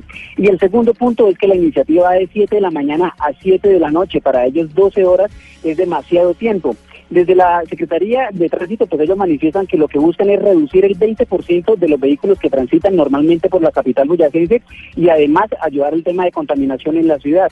Pero hay un punto importante y es que el primer día, que hoy es un, es un día de medida que hasta el momento es se han registrado 50 vehículos en el primer día que han incumplido ese- esa modificación de pico y placa.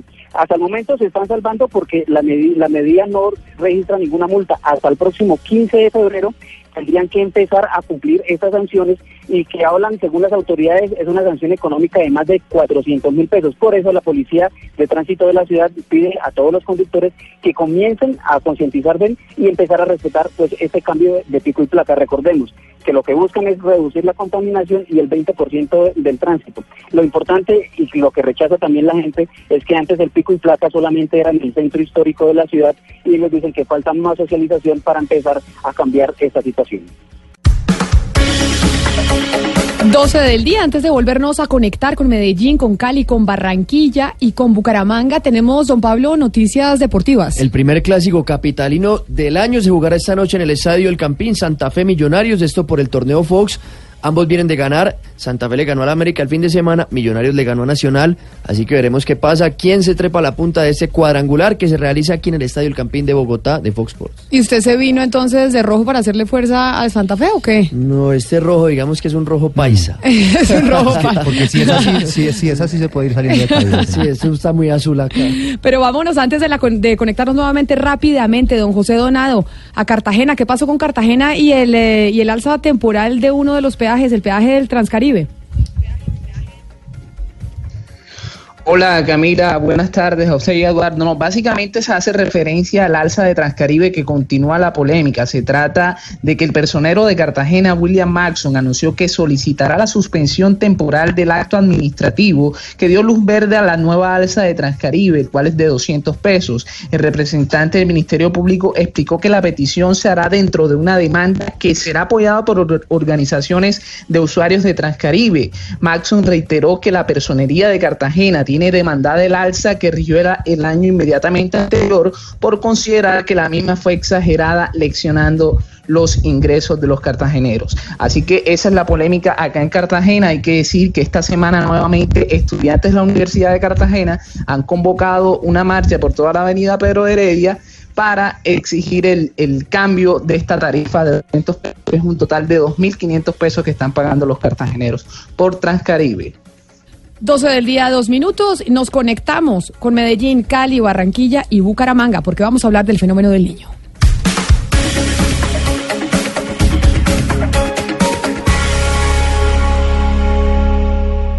Conectamos voces e ideas. En este instante nuestra señal se conecta con todo el país. Con todo el país. Colombia está al aire. Entre historias y anécdotas, llegamos más allá. Voces que han pasado por nuestros micrófonos. El maestro de la salsa, Richie Ray. y había un gran interés de que nosotros pudiéramos llegar allá. Autor del estudio que confirma la receta para la pizza perfecta, el físico Andreas Glatz. We started uh, work together with my collaborator in Italy. El escritor argentino Pablo Mauret. dos, tres, cuatro, cinco personas y se viralizó. Eso fue lo de Dante, de lo que hablaba recién. Directora de la Organización por los Derechos de las Mujeres en Islandia, Frida Ross. it's not been um, they're not been very loud because it's not a good good PR move. Director de Human Rights Watch, José Miguel Vivanco. con la obligación que tiene la comunidad internacional de examinar eh, de una manera adecuada y de una manera sin presiones.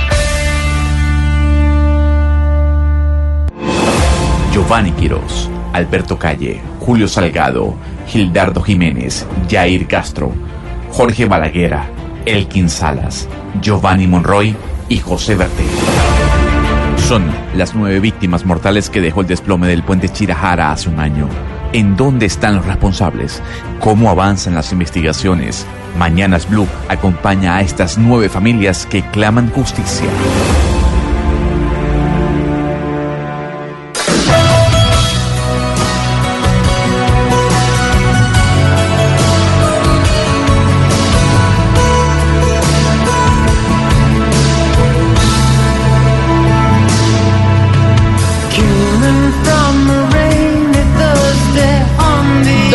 12 del día, 4 minutos. Seguimos con nuestro playlist, pero es momento de escucharlos a ustedes, a los oyentes, porque vamos a hablar del fenómeno del niño.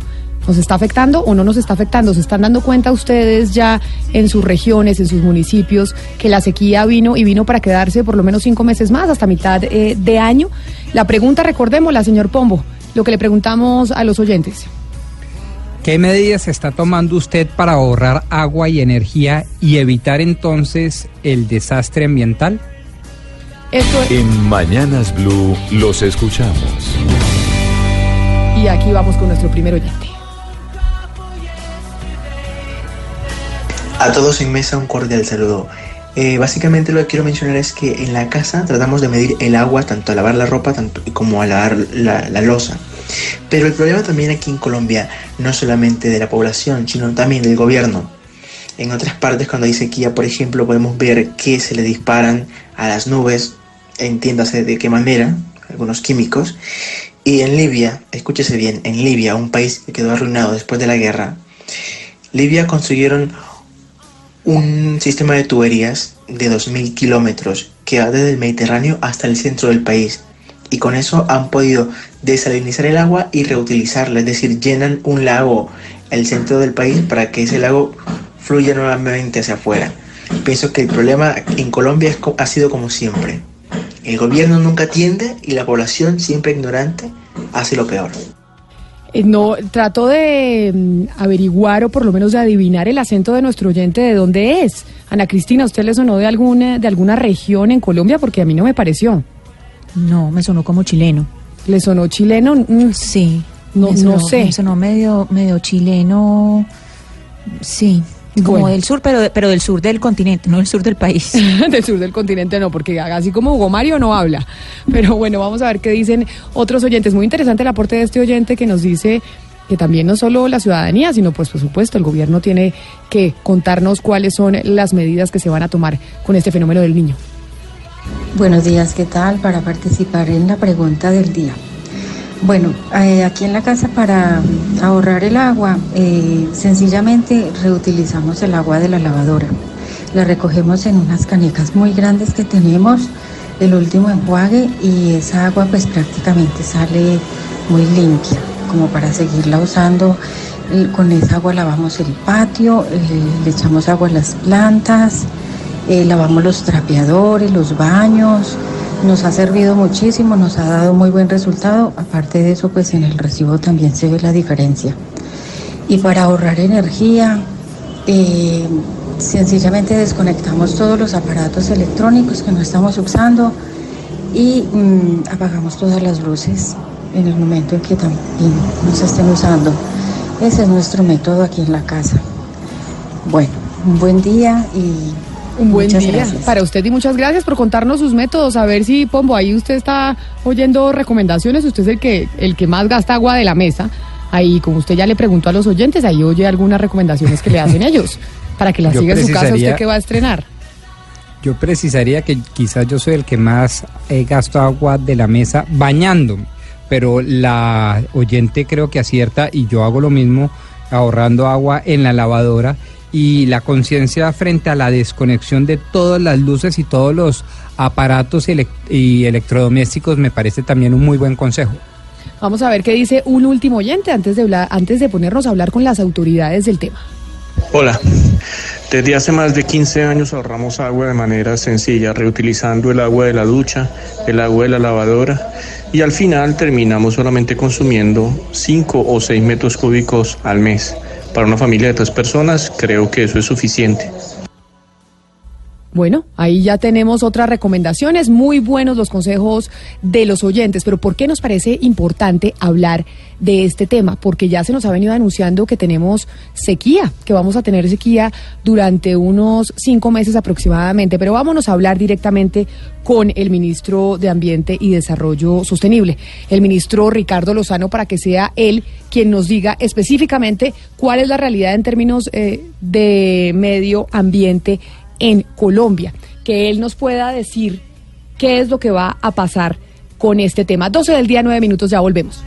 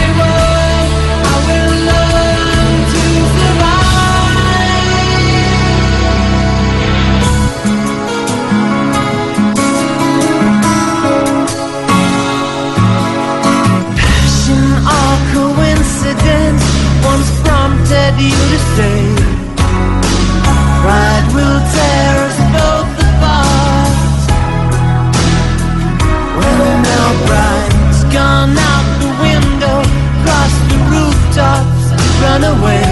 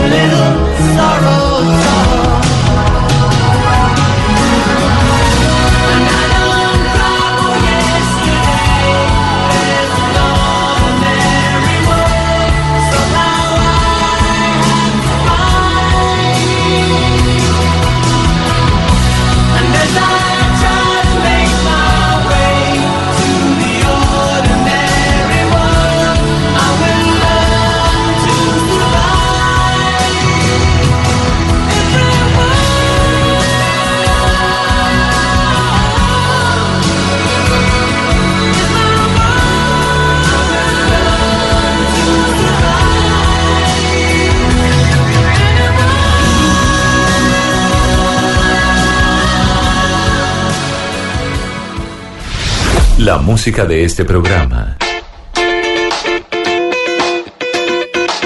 Nuestro playlist disponible en Spotify. Búsquenos. Colombia está al aire.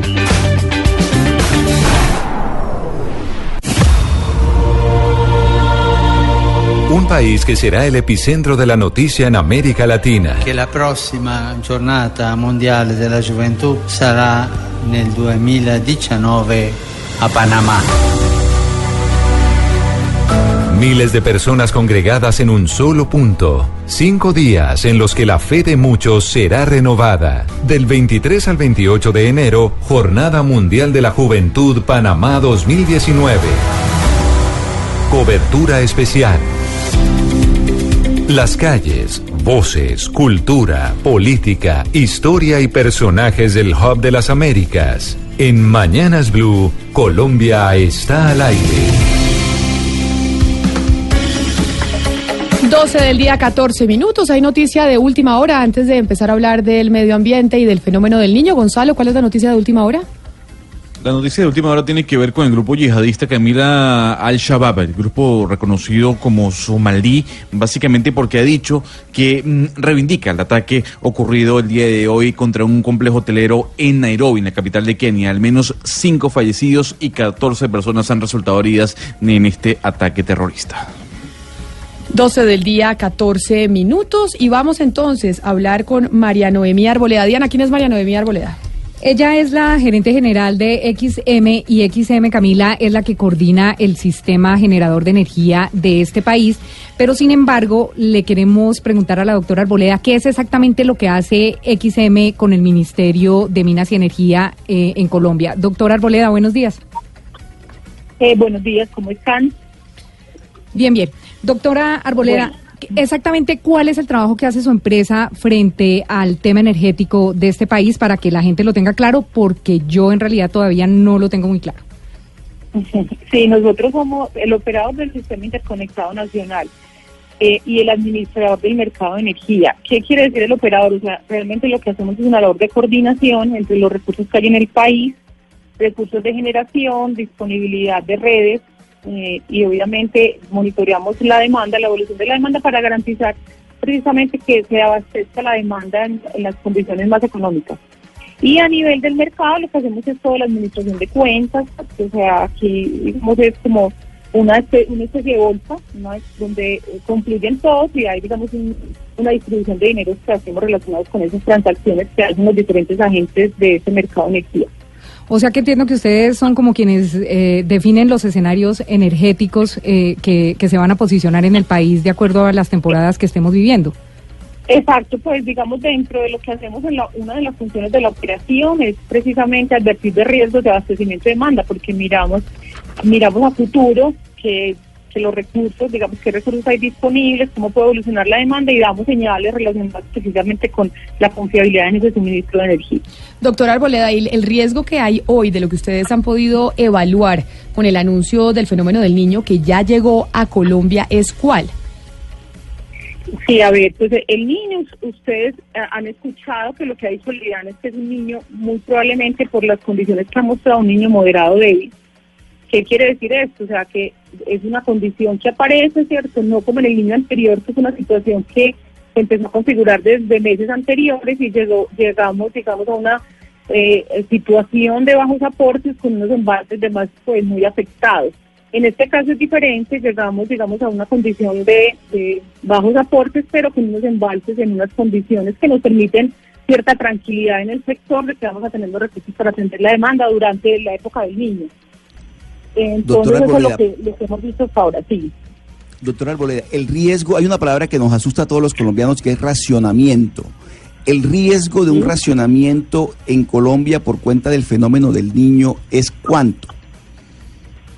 Pues eh, lo que hemos visto hasta ahora, pues como les decía ahorita, nosotros trabajamos con toda la información relacionada con el, el estado de los recursos que tenemos, lo, lo que dice el IDEAN y la evolución de la demanda, y lo que hemos visto realmente es que en las condiciones actuales no vemos riesgos de, de, que no de que desatendamos la demanda en este año, o sea, incluso hemos mirado escenarios un poco más críticos relacionados con que el niño se demore un poco más de lo que usualmente es, ¿cierto? O sea, eh, alrededor de marzo, abril ya vuelve las lluvias. En este caso hemos incluso hecho proyecciones de que se demore un poco más y no vemos realmente riesgos para el sistema. O sea, tenemos una térmica que respondiendo frente a, lo que está sucediendo, o sea, una térmica que ha venido aumentando su participación para la atención de la demanda. Entonces, realmente riesgos de abastecimiento de la demanda no vemos.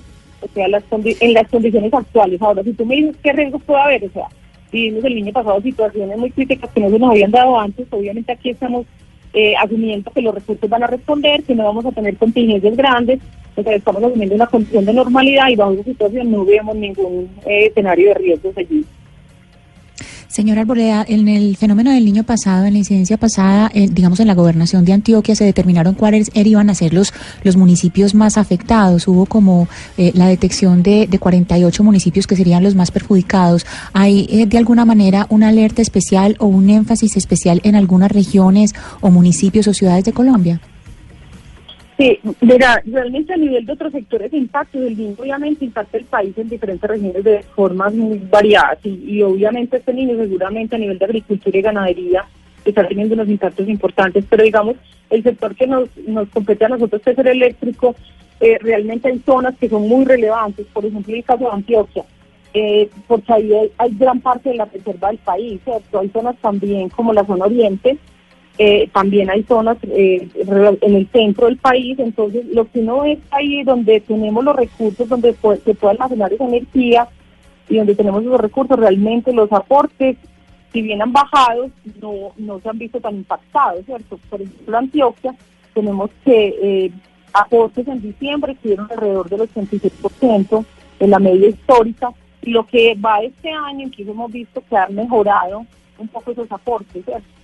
Eh, igualmente en el centro del país también tenemos aportes por encima del 70, casi en el 80 en los últimos días, y en el oriente también estamos en una situación bien de 80%, 84%, o sea, realmente para el sector eléctrico está lloviendo un poco que está lloviendo, está lloviendo en las zonas que nos permiten eh, aumentar la reserva, pues mantenerla por lo menos, porque realmente no aumentarla. En este momento ya estamos des- desembalsando y usando los recursos. Y vemos también una, un parque térmico que viene respondiendo, que está disponible. Vemos unos recursos, digamos, eh, relacionados con el gas y todo eso, y el carbón que vienen respondiendo. Entonces, eso es lo que nos da la tranquilidad, que realmente sí vemos que la generación está respondiendo frente a los requisitos reales. Doctor Arboleda, permítame, porque estamos en comunicación ahora sí con el ministro de Ambiente y Desarrollo Sostenible, el doctor Ricardo Lozano, para que usted se quede con nosotros en la línea y podamos escuchar de, la, del pro- de las propias autoridades del doctor Lozano cuál va a ser el impacto de este fenómeno del niño. Ministro, bienvenido a Mañanas Blue. Buenas tardes para usted. Hola Camila, ¿cómo están? Mil gracias por la invitación. Bueno, cuéntenos la realidad para que los eh, ciudadanos sepan exactamente qué tan grave está haciendo o va a ser este fenómeno del niño en el país este año. Bueno Camila, esa pregunta es muy importante porque históricamente el país se ha confundido con la presencia de estos eventos climáticos y es que siempre esperábamos a buscar una categoría de su intensidad eh, si es débil, si es moderado, si es fuerte, basado es en las condiciones de las aguas del océano Pacífico, de su temperatura, ¿no?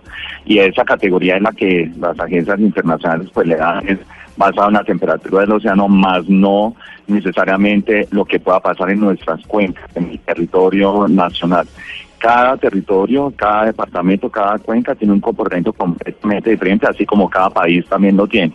El fenómeno del niño es característico de, sobre todo de Nariño hacia abajo, de exceso de lluvia, porque lo que hace es calentarse las aguas del Océano Pacífico por encima del promedio y al calentarse pues se bulle mucho más el agua y por lo tanto hay exceso de lluvia desde Nariño hacia abajo, es decir, en este instante estamos teniendo precipitaciones en el sur de Colombia, pero por nuestra cercanía al Caribe y al Atlántico, las corrientes del Caribe Atlántico cambian completamente y hace que le quite porcentajes de lluvia, Camila, sobre todo lo que fue en las lluvias de octubre, noviembre y diciembre y lo que eh, tenemos en el mes de enero y es una gran reducción de precipitaciones y de sequía muy fuerte, sobre todo el comienzo de sequías en, la en el norte, es decir, Caribe, la Orinoquía es la que está realizando los grandes descensos en los niveles de los ríos y de precipitaciones y así vamos a seguir Camila en los próximos meses hasta mediados o finales de marzo en el que desafortunadamente este evento también le va a quitar porcentaje de lluvias a los meses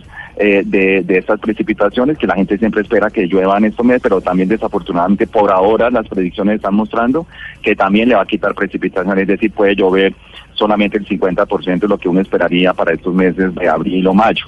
Este es un evento, cada evento del fenómeno del niño Camila se comporta muy diferente y este tiene esta característica. Lo que hizo en los últimos 15 días es in- incrementar su sequía y por eso se están realizando un descenso, un descenso muy fuerte en los ríos Cauca o Magdalena o los ríos de la región Caribe y la región de la Orinoquía. Señor ministro, usted estuvo esta semana en la reunión del puesto de mando unificado en Hidroituango. Eh, le quería preguntar precisamente por eso, la no entrada en funcionamiento de la hidroeléctrica a tiempo, pues como se tenía planeado, sumada a este fenómeno del niño, ¿qué consecuencias o realmente tiene alguna incidencia? Mm, Lo que se ha informado por parte de la empresa a nosotros, especialmente a la Autoridad Nacional de Licencia Ambiental, lo que tiene que ver en componente ambiental, porque así estamos organizados desde el gobierno nacional y es que nosotros como autoridades ambientales nos encargamos de precisamente de hacer las advertencias frente el impacto ambiental y social que pueda causar eh, precisamente cualquier tipo de acciones que solamente obedece la responsabilidad propia de la empresa para poder salir del, del nivel de contingencia y de riesgo en el que está desde el 28 de abril. En ese sentido, ellos han informado que eh, va a haber una reducción del caudal ecológico y caudal ambiental en los informes que nos entregaron eh, la semana anterior, en donde de 450 metros cúbicos por segundo, informes que pasarían aproximadamente a 300 metros cúbicos por segundo, 350 aproximadamente, mientras que se hacen las maniobras y por supuesto nosotros hemos recordado que existe un seguimiento del plan de manejo ambiental, desde tiempo atrás, desde cuando se le impuso, cuando se le otorgó la licencia ambiental, en el que eh, deberían prevenir todos los eh, impactos que se podría causar con el desabastecimiento de agua potable en las comunidades aguas abajo y también el impacto en los peces, en la actividad pesquera y en, la, en, la- en el ecosistema íctico y en los y en el hábitat y en las ciénagas que se encuentran allí y por supuesto prohibir cualquier actividad que no esté legal en aguas abajo. Ministro, entiendo entonces que el fantasma del racionamiento energético queda parcialmente disipado independientemente del estudio de las cuencas, pero también tengo entendido que Colombia es una potencia en producción de energía eléctrica, tanto así que la exportamos. ¿Cómo afecta entonces este fenómeno del niño o esta situación coyuntural con esa exportación de energía y las finanzas públicas?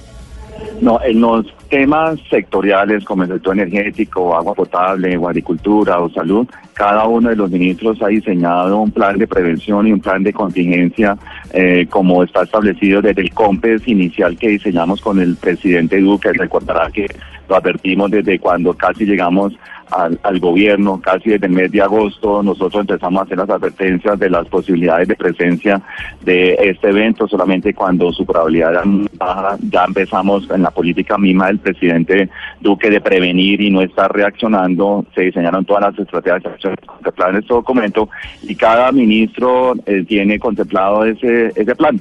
¿No? precisamente para superar el nivel de riesgo eh, y las eh, y la situación en la que actualmente se encuentra el país. Ministro, permítame entonces eh, preguntarle a la doctora Arboleda sobre el tema energético nuevamente, y es que ella nos decía que definitivamente los embalses en Colombia, si bien no habían eh, crecido más de lo habitual, sí se mantenían en un nivel en el que muy probablemente no tendría que el país verse en la necesidad de un racionamiento. Eh, doctora Arboleda, ¿Qué recomendaciones se dan para que sigan en ese nivel? ¿Qué recomendaciones le puede dar usted a la gente del común, a una persona del común que va escuchando en este momento la, eh, eh, esta entrevista? ¿Qué toca hacer para que definitivamente no entremos en un racionamiento con el fenómeno del niño? Pues yo, yo creo que eso no sobra y es casi que uno podría decir que en toda época, pero en esta época es cuando uno hace las reflexiones más profundas y es el tema de eficiencia, o sea, usar el recurso de forma eficiente. Pues si viene, eh, el, digamos, a nivel de sector de energía hay cierta tranquilidad en que vamos a pasar este fenómeno sin novedad, sí el llamado también es para que, que- sigan los ahorros, ¿cierto? Esa cultura del ahorro en el niño pasado nos duró como casi un año, 11 meses después, y el llamado así es precisamente que empecemos aunque eh, aunque no hayan empezado las campañas, creo que es algo que siempre debe estar presente y deben ser uso eficiente de estos recursos y máximo ahora. Con, con esta situación. Es como el llamado. Y obviamente ya a nivel de sector hay una serie de, acciones que se han emprendido, precisamente preventivas, también para eh, garantizar esa disponibilidad del recurso eh, a nivel de las térmicas, sobre todo, que es las que ahora entran a jugar un rol muy importante durante esta, este fenómeno del virus. Sí, pero dice usted, doctora Arboleda, que el riesgo de racionamiento de energía no es tan alto eh, y a pesar de eso, la Asociación Nacional de Empresas de Servicios Públicos esta mañana está haciendo un llamado a los colombianos a ahorrar. Dice este gremio que en el pasado ya se ha presentado disminución de niveles de embalses y ríos que ha generado eh, problemas de abastecimiento de agua potable y energía eléctrica. Ministro, este, este llamado que está haciendo la Asociación Nacional de Empresas de Servicios Públicos quiere decir que el riesgo es, es latente. Pues el, el riesgo es la posibilidad de que suceda algo negativo o positivo, es decir, siempre ha estado y eso es lo que hemos advertido siempre desde desde, donde nosotros nos hemos desempeñado en estos temas desde tiempo atrás, hace cinco años, eh, estamos monitoreando permanentemente la presencia del fenómeno del niño fenómeno de la niña y la principal función nuestra es precisamente decir que estas condiciones que son promedio, ¿no? Sobre todo para los tomadores de decisiones, como el sector energético, como el sector de abastecimiento de agua potable, como el sector agrícola, como el sector de salud, pues van a estar por encima del promedio o por debajo, por debajo del promedio. Esas son las condiciones actuales, inclusive es el efecto del calentamiento global y cambio climático en Colombia, y es que está haciendo que esas condiciones sean extremas. Y que pasemos de largos periodos secos a largos periodos húmedos. El país tiene suficiente experiencia con los fenómenos de los niños anteriores, con los fenómenos de las niñas anteriores, inclusive no necesariamente con niños o, o con niñas, sino también largos periodos secos o largos periodos húmedos. El mensaje siempre ha sido, tenemos que recoger esas lecciones aprendidas del, de precisamente tiempo atrás y, por supuesto, entender que siempre vamos a ser vulnerables, que siempre vamos a tener unas nuevas condiciones, porque precisamente esas condiciones han cambiado y que, por lo tanto, tenemos que estar adaptados a, la, a estas condiciones. El Ministerio de Minas y Energía lanzó hace muy poco precisamente su política de adaptación en el que esperamos que ya se esté implementando, precisamente como lo dijimos a través del COMPES. Ministro, pero cada vez que se presenta el fenómeno del niño, que es un fenómeno cíclico, que sabemos que se presenta cada cierto tiempo, el país entra en, entre comillas, en pánico por sus efectos. ¿Cómo hacemos para que el impacto, para minimizar el impacto del fenómeno del niño en Colombia? El- esa pregunta es muy importante porque nos falta muchísima educación en estos temas climáticos. Los temas climáticos son temas de oportunidades, el tema ambiental es un tema de oportunidades también, no es para salir corriendo, sino lo contrario, es con la ciencia, con la información, con la tecnología, con lo que hoy día se está invirtiendo en conocimiento, que es precisamente la principal objetivo nuestro en el nuevo Plan Nacional de Desarrollo eh, en el que debemos soportar toda decisión es allí. En, con ese ejercicio es que nosotros estamos aprendiendo todas las medidas de adaptación para todos los sectores y por eso todos los sectores tienen que ver estos temas como de oportunidades, como usted bien lo dice. No es la primera vez que se presenta, sino lo contrario, ya tenemos suficientes lecciones aprendidas y ya eh, efectivamente, por ejemplo, el tema de energías renovables, que es una gran meta del presidente Duque, allí tenemos una gran oportunidad, largos periodos secos con grandes eh, potencial de radiación solar, con gran potencial de energía eólica, ya inclusive nuestra meta de Plan Nacional de Desarrollo es incrementar eh, en 1.5 gigas eh, eh, la, la canasta energética en Colombia, precisamente para que nuestra vulnerabilidad sea reducida, aprovechando estos largos periodos secos también. Pues entonces, ministro, quedamos despreocupados por el tema de la energía, porque ya como nos lo dijo la doctora Arboleda, por lo menos cortes de energía o racionamientos y eso, no hay peligro por ahora. Pero quedamos preocupados por el tema agrícola. El tema agrícola, Camila. Sí, señor. Al- por- no, mira, Camila, el tema de estar siempre en alerta es muy importante en los temas de clima. Siempre, siempre en la actitud de alerta. No es despreocuparse. No, siempre tenemos nosotros que tener una actitud permanente de estar observando cómo está llegando el clima por la gran incertidumbre que hoy día el calentamiento global está generando en cualquier territorio del planeta. Eso es muy importante que siempre tenemos que tenemos que seguir invirtiendo en investigación. Nunca bajar la guardia, nunca, nunca la debemos bajar porque cada cuenca, como lo dije Camila, se comporta muy diferente. Y eso también tiene que ver con el sector agropecuario y con el sector de abastecimiento agua potable y con el sector de salud. Y es decir, como lo dije, la situación es.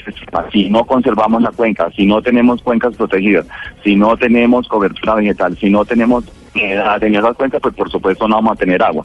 Sí podemos hacer muchísimas cosas, por eso nuestro propósito es restaurar esas cuencas, conservarlas, protegerlas.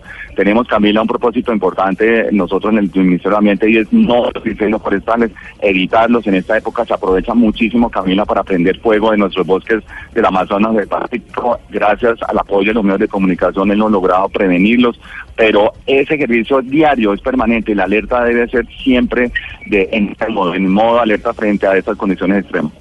Pues ministro de Ambiente Ricardo Lozano, muchísimas gracias por estar con nosotros. Eso es lo que estamos tratando de hacer hoy, alertar a la ciudadanía y decir que tenemos que tomar medidas sin importar en la época del año en la que estemos, con fenómeno o sin fenómeno del niño. Muchas gracias por haber estado con nosotros. A ti, Camila, gracias, muy amable. Feliz mañana. Y doctora María Noemí Arboleda, ustedes entonces desde XM, que son la empresa encargada de decir qué va a pasar con el suministro de energía eléctrica, nos deja tranquilos. Usted por lo menos nos trae hoy, a pesar del fenómeno del niño, buenas noticias. Sí, sí, así es. Y por ahora vamos bien. Yo creo que es- es una cosa de ir monitoreando. Por eso les decía, con las variables actuales estamos tranquilos, pero es algo que hay que ir mirando en, en la medida en que va evolucionando el fenómeno. Muchísimas gracias a usted también por habernos atendido hoy en Mañanas Blue. Feliz tarde. Hasta luego, que esté muy bien. Con todo gusto. 316-415-7181. Ese es el teléfono donde ustedes se comunican eh, con nosotros a través de WhatsApp. Esperamos, como siempre les digo, que nos tengan guardados en su teléfono.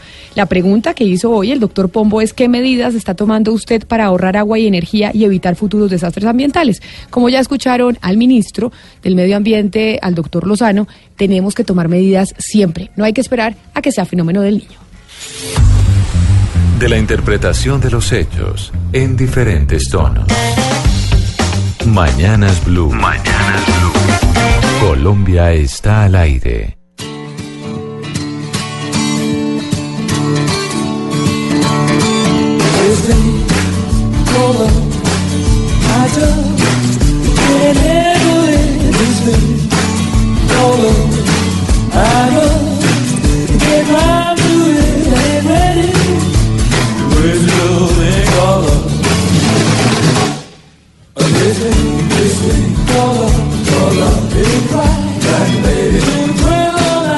12.35 minutos, seguimos con la música de Londres, con la música del Reino Unido. ¿Qué ha pasado con la votación, Gonzalo? ¿Sabemos algo o no? Por los momentos sigue igual, Camila. No ha pasado absolutamente nada. Están todavía en la Cámara de los Comunes votando a favor o en contra de ese proceso de inclusión o de salida, mejor dicho, del Reino Unido a la Unión Europea. Pero le tengo noticia de última hora, Camila, y tiene que ver con una información que nos acaba de llegar. Y es que una semilla de algodón brotó por primera vez en la Luna.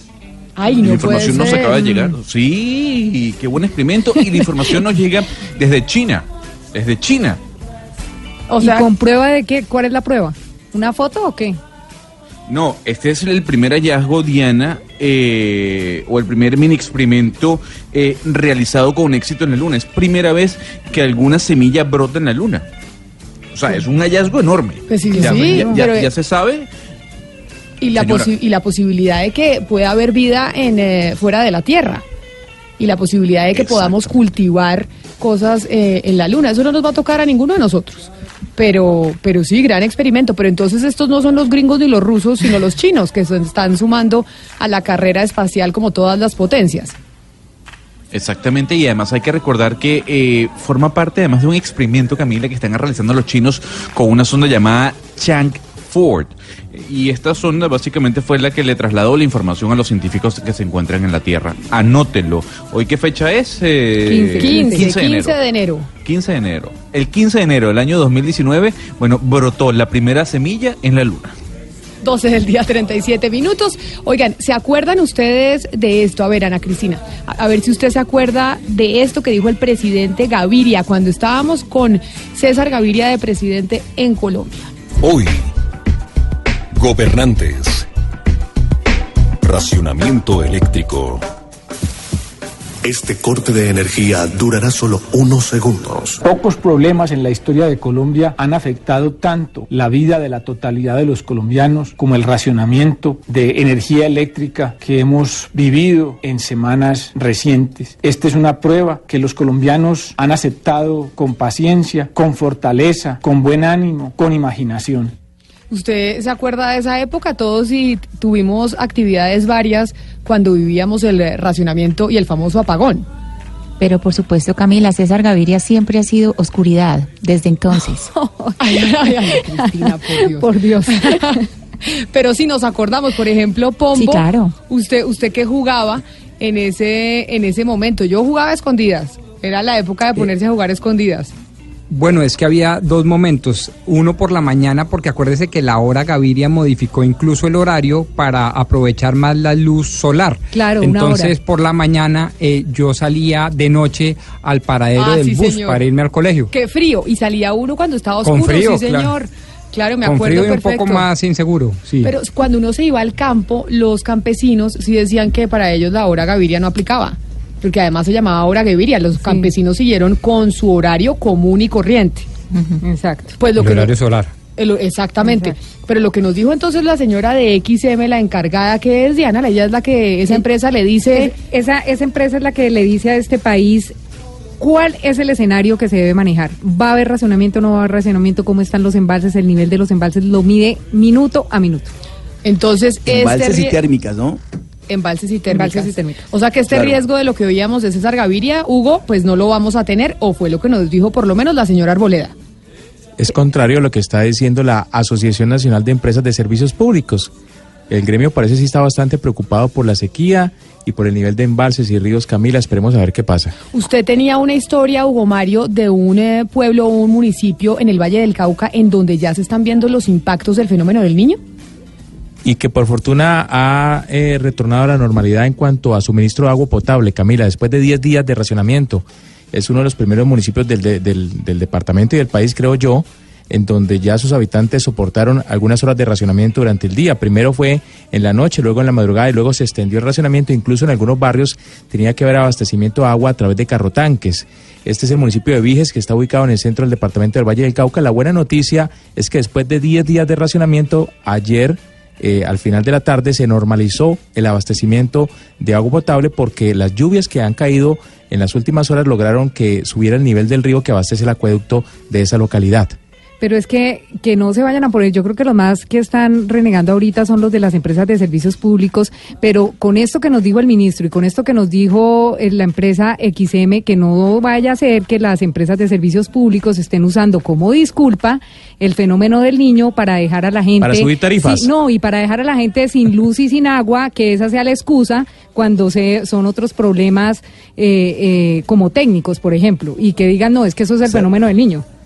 Diana, pero ¿sabe algo que me llamó la atención? Usted escuchó al, al presidente de la República, el presidente Duque, hace dos días, hablando del tema y haciendo un llamado a, ahorrar energía y ahorrar agua, porque, o sea, el presidente de la República, digamos, en ese sentido, se muestra responsable en el manejo de la información sobre los efectos del niño. Entonces me parece que también es importante escucharlos a todos, incluyendo al presidente. Es que ya que hablan de aumento de tarifas, como recordar es vivir, recordemos en su momento, hace no mucho tiempo, porque era el gobierno pasado, el gobierno del presidente Santos, cuando se nos estuvo hablando del aumento de tarifas. El niño está en toda su intensidad, en todo su esplendor y nos ha golpeado muy duro. Eso se sumó a los accidentes que tuvo la central más importante. Eso nos ha obligado a tener mucho, mucho cuidado y mucha disciplina en el consumo de energía de aquí a mayo. Por eso los cálculos que nos han dado los técnicos, la empresa que hace todos los modelos, nos ha dicho que hay que ahorrar mínimo un 5% todos los días de aquí a cuando se termine el fenómeno del niño para evitar un racionamiento. Vuelvo y repito, hay que ahorrar mínimo un 5% para evitar un racionamiento. ¿Cómo vamos a hacer ese ahorro? Lo vamos a hacer a través de la campaña que hoy hemos iniciado dándole unos estímulos a quienes ahorren. El hogar que ahorre un peso se le retribuye con otro peso y el hogar que gaste más también se le va a castigar. En caso de que gaste más, se le va a cobrar el doble. Y aparte de eso, necesitamos que todos los colombianos, que todos los gobernadores y todos los alcaldes, que todos los empresarios asuman esta cruzada como un- una gran cruzada nacional. Y así vamos a evitar el racionamiento y vamos a, a doblegar a este niño, a este desastre natural. El niño que siempre nos ha nos ha hecho pasar por malos momentos. Ahí recordábamos al presidente Santos cuando estaba diciendo que debíamos ahorrar y de hecho Marcela Puentes del Servicio Informativo, que en ese momento cubría presidencia, eh, me hace acordarme que el presidente Santos dio la orden a las entidades del Estado de ahorrar luz. Claro. Entonces, por ejemplo, en los ministerios apagaban las Los luces, edificios. todo oscuro, Exacto. no las cosas no prendidas y además Ana Cristina ahí el presidente Santos menciona Hidroituango porque en ese momento fue por el fenómeno del niño más Hidroituango algo muy similar a lo que estamos viendo hoy Claro, y es que eh, de todos modos, desde que se empezó a comentar sobre el fenómeno del niño para principios de 2019, lo primero que, que salía a relucir es que Hidroituango no entraría en funcionamiento. Entonces, no creo pues que sea como completamente descabellado plantear la pregunta, porque es- eso fue la primera, la primera duda que, que surgió, Camila. Pero a propósito de todo lo que están respondiendo los oyentes, que nos han dado unas ideas tan bonitas, porque pues ahí hay muchas maneras creativas que nos han dicho los oyentes, yo pienso que es que así no haya fenómeno del niño, esas medidas son necesarias. Es que como está el planeta en este momento no podemos estar dependiendo de que sea fenómeno del niño o no, sino que las medidas de ahorro de energía y de agua deben ser eh, permanentes, no solamente porque tengamos, digamos, esta especie de amenaza encima. Pues ya que usted menciona a los oyentes, vamos a escucharlos. 316-415-7181. ¿Qué medidas está tomando usted para ahorrar agua y energía y evitar futuros desastres ambientales? Buenos días. eh, mi aporte para preservar el medio ambiente es agarrarme a pelear con mi suegra todos los días porque no recicla. Ella echa toda la basura que puede a la, caneca y, y yo la tengo que regañar porque hay que reciclar, hay que pensar en, en el futuro de los, de los que están detrás de nosotros. Eh, un abrazo, saludos, chao. Un abrazo y saludos y que no pelee con la suegra, que le diga que recicle, pero tampoco, pues hay que ponerse Esa a es la pelear con- disculpa, la basura es la disculpa para pelear con la suegra. A ver qué dicen otros oyentes. Blue Radio, muy buenos días. Un saludo muy especial para todos. Eh, mire, nosotros en Villavicencio, yo vivo en Villavicencio y allá llevamos ya como un año ahorrando agua, porque el acueducto está malo, se dañó desde esa catástrofe que pasó, que llevó el acueducto de Villavicencio y, ya llevamos mucho tiempo y nosotros ahorramos agua porque hay días que hay agua, hay días que no, pero el recibo siempre nos llega igual. En Villavicencio así, el recibo siempre nos llega igual, pase lo que pase, gaste uno lo que gaste, siempre llega igual después de que el acueducto se lo llevó el, el río. Un saludo a toda la gente en Villavicencio, un saludo muy especial a los que nos escuchan y nos mandan sus mensajes. Vamos con un último oyente antes de hablar de la agricultura y de cómo afectaría el fenómeno del niño pues a los precios de los alimentos que nos importan tanto a todos. Buenos días Camila, Camilo Quintero desde San Antonio, Texas. Eh, viendo acá la importancia del agua en los, en los tiempos de sequía en el verano tan grande, lo que me hace ahorrar es recordar que desde mi casa en Colombia, en Bogotá, mi madre era muy estricta con el ahorro de agua y luz, eh, no solo por nuestra economía, sino por el tema de, inculcar en nosotros eh, desde la casa, desde el hogar, la importancia de valorar lo que tenemos. Creo que eso es la parte fundamental de que en generaciones futuras podamos todavía subsistir con lo que tenemos y no que sigamos con este mundo de, de consumismo, de desperdicio que nos, que nos está acabando. Un saludo a la gente que nos oye desde Texas, a don Juan Camilo, un abrazo grande, don Hugo Mario. Los oyentes también que estaban siempre pendientes de todos estos temas que nos escriben y nos hacen caer en cuenta y nos hacen además recomendaciones. Bañarse en pareja. Buena recomendación. Es una Ah, buena recomendación, pero además a bañarse en pareja ayuda a ahorrar agua y tiempo. Pero es a bañarse, ¿no? No hacer otras cosas. Y lazos familiares. Esa era la recomendación de, de Antanas Mocus, Sí, bañarse, en pareja. Pero no, pero no hacer otras cosas, a bañarse, Hugo Mario, ¿usted por qué está mal pensado? ¿En qué está pensando? ¿Qué son esas otras Oiga, cosas está- que usted habla? No, pero, Pero además, ¿cuál mal pensado además? Bañarse, bañarse en cinco minutos. En pareja y en cinco minutos. Sí, con pombo. con pombo que... Mientras, no, no, no, pero vea que en pareja. no, qué nivel de maldad. mientras, Con pombo cinco minutos. Mientras uno, mientras uno se enjabona, el otro se va quitando, o se va echando el agua y entonces hacen un switch. O sea, se cambian. No, pero, pero sabe Camila, yo tengo, yo conozco a alguien que hace algo y tiene eh, medidores de tiempo en las duchas.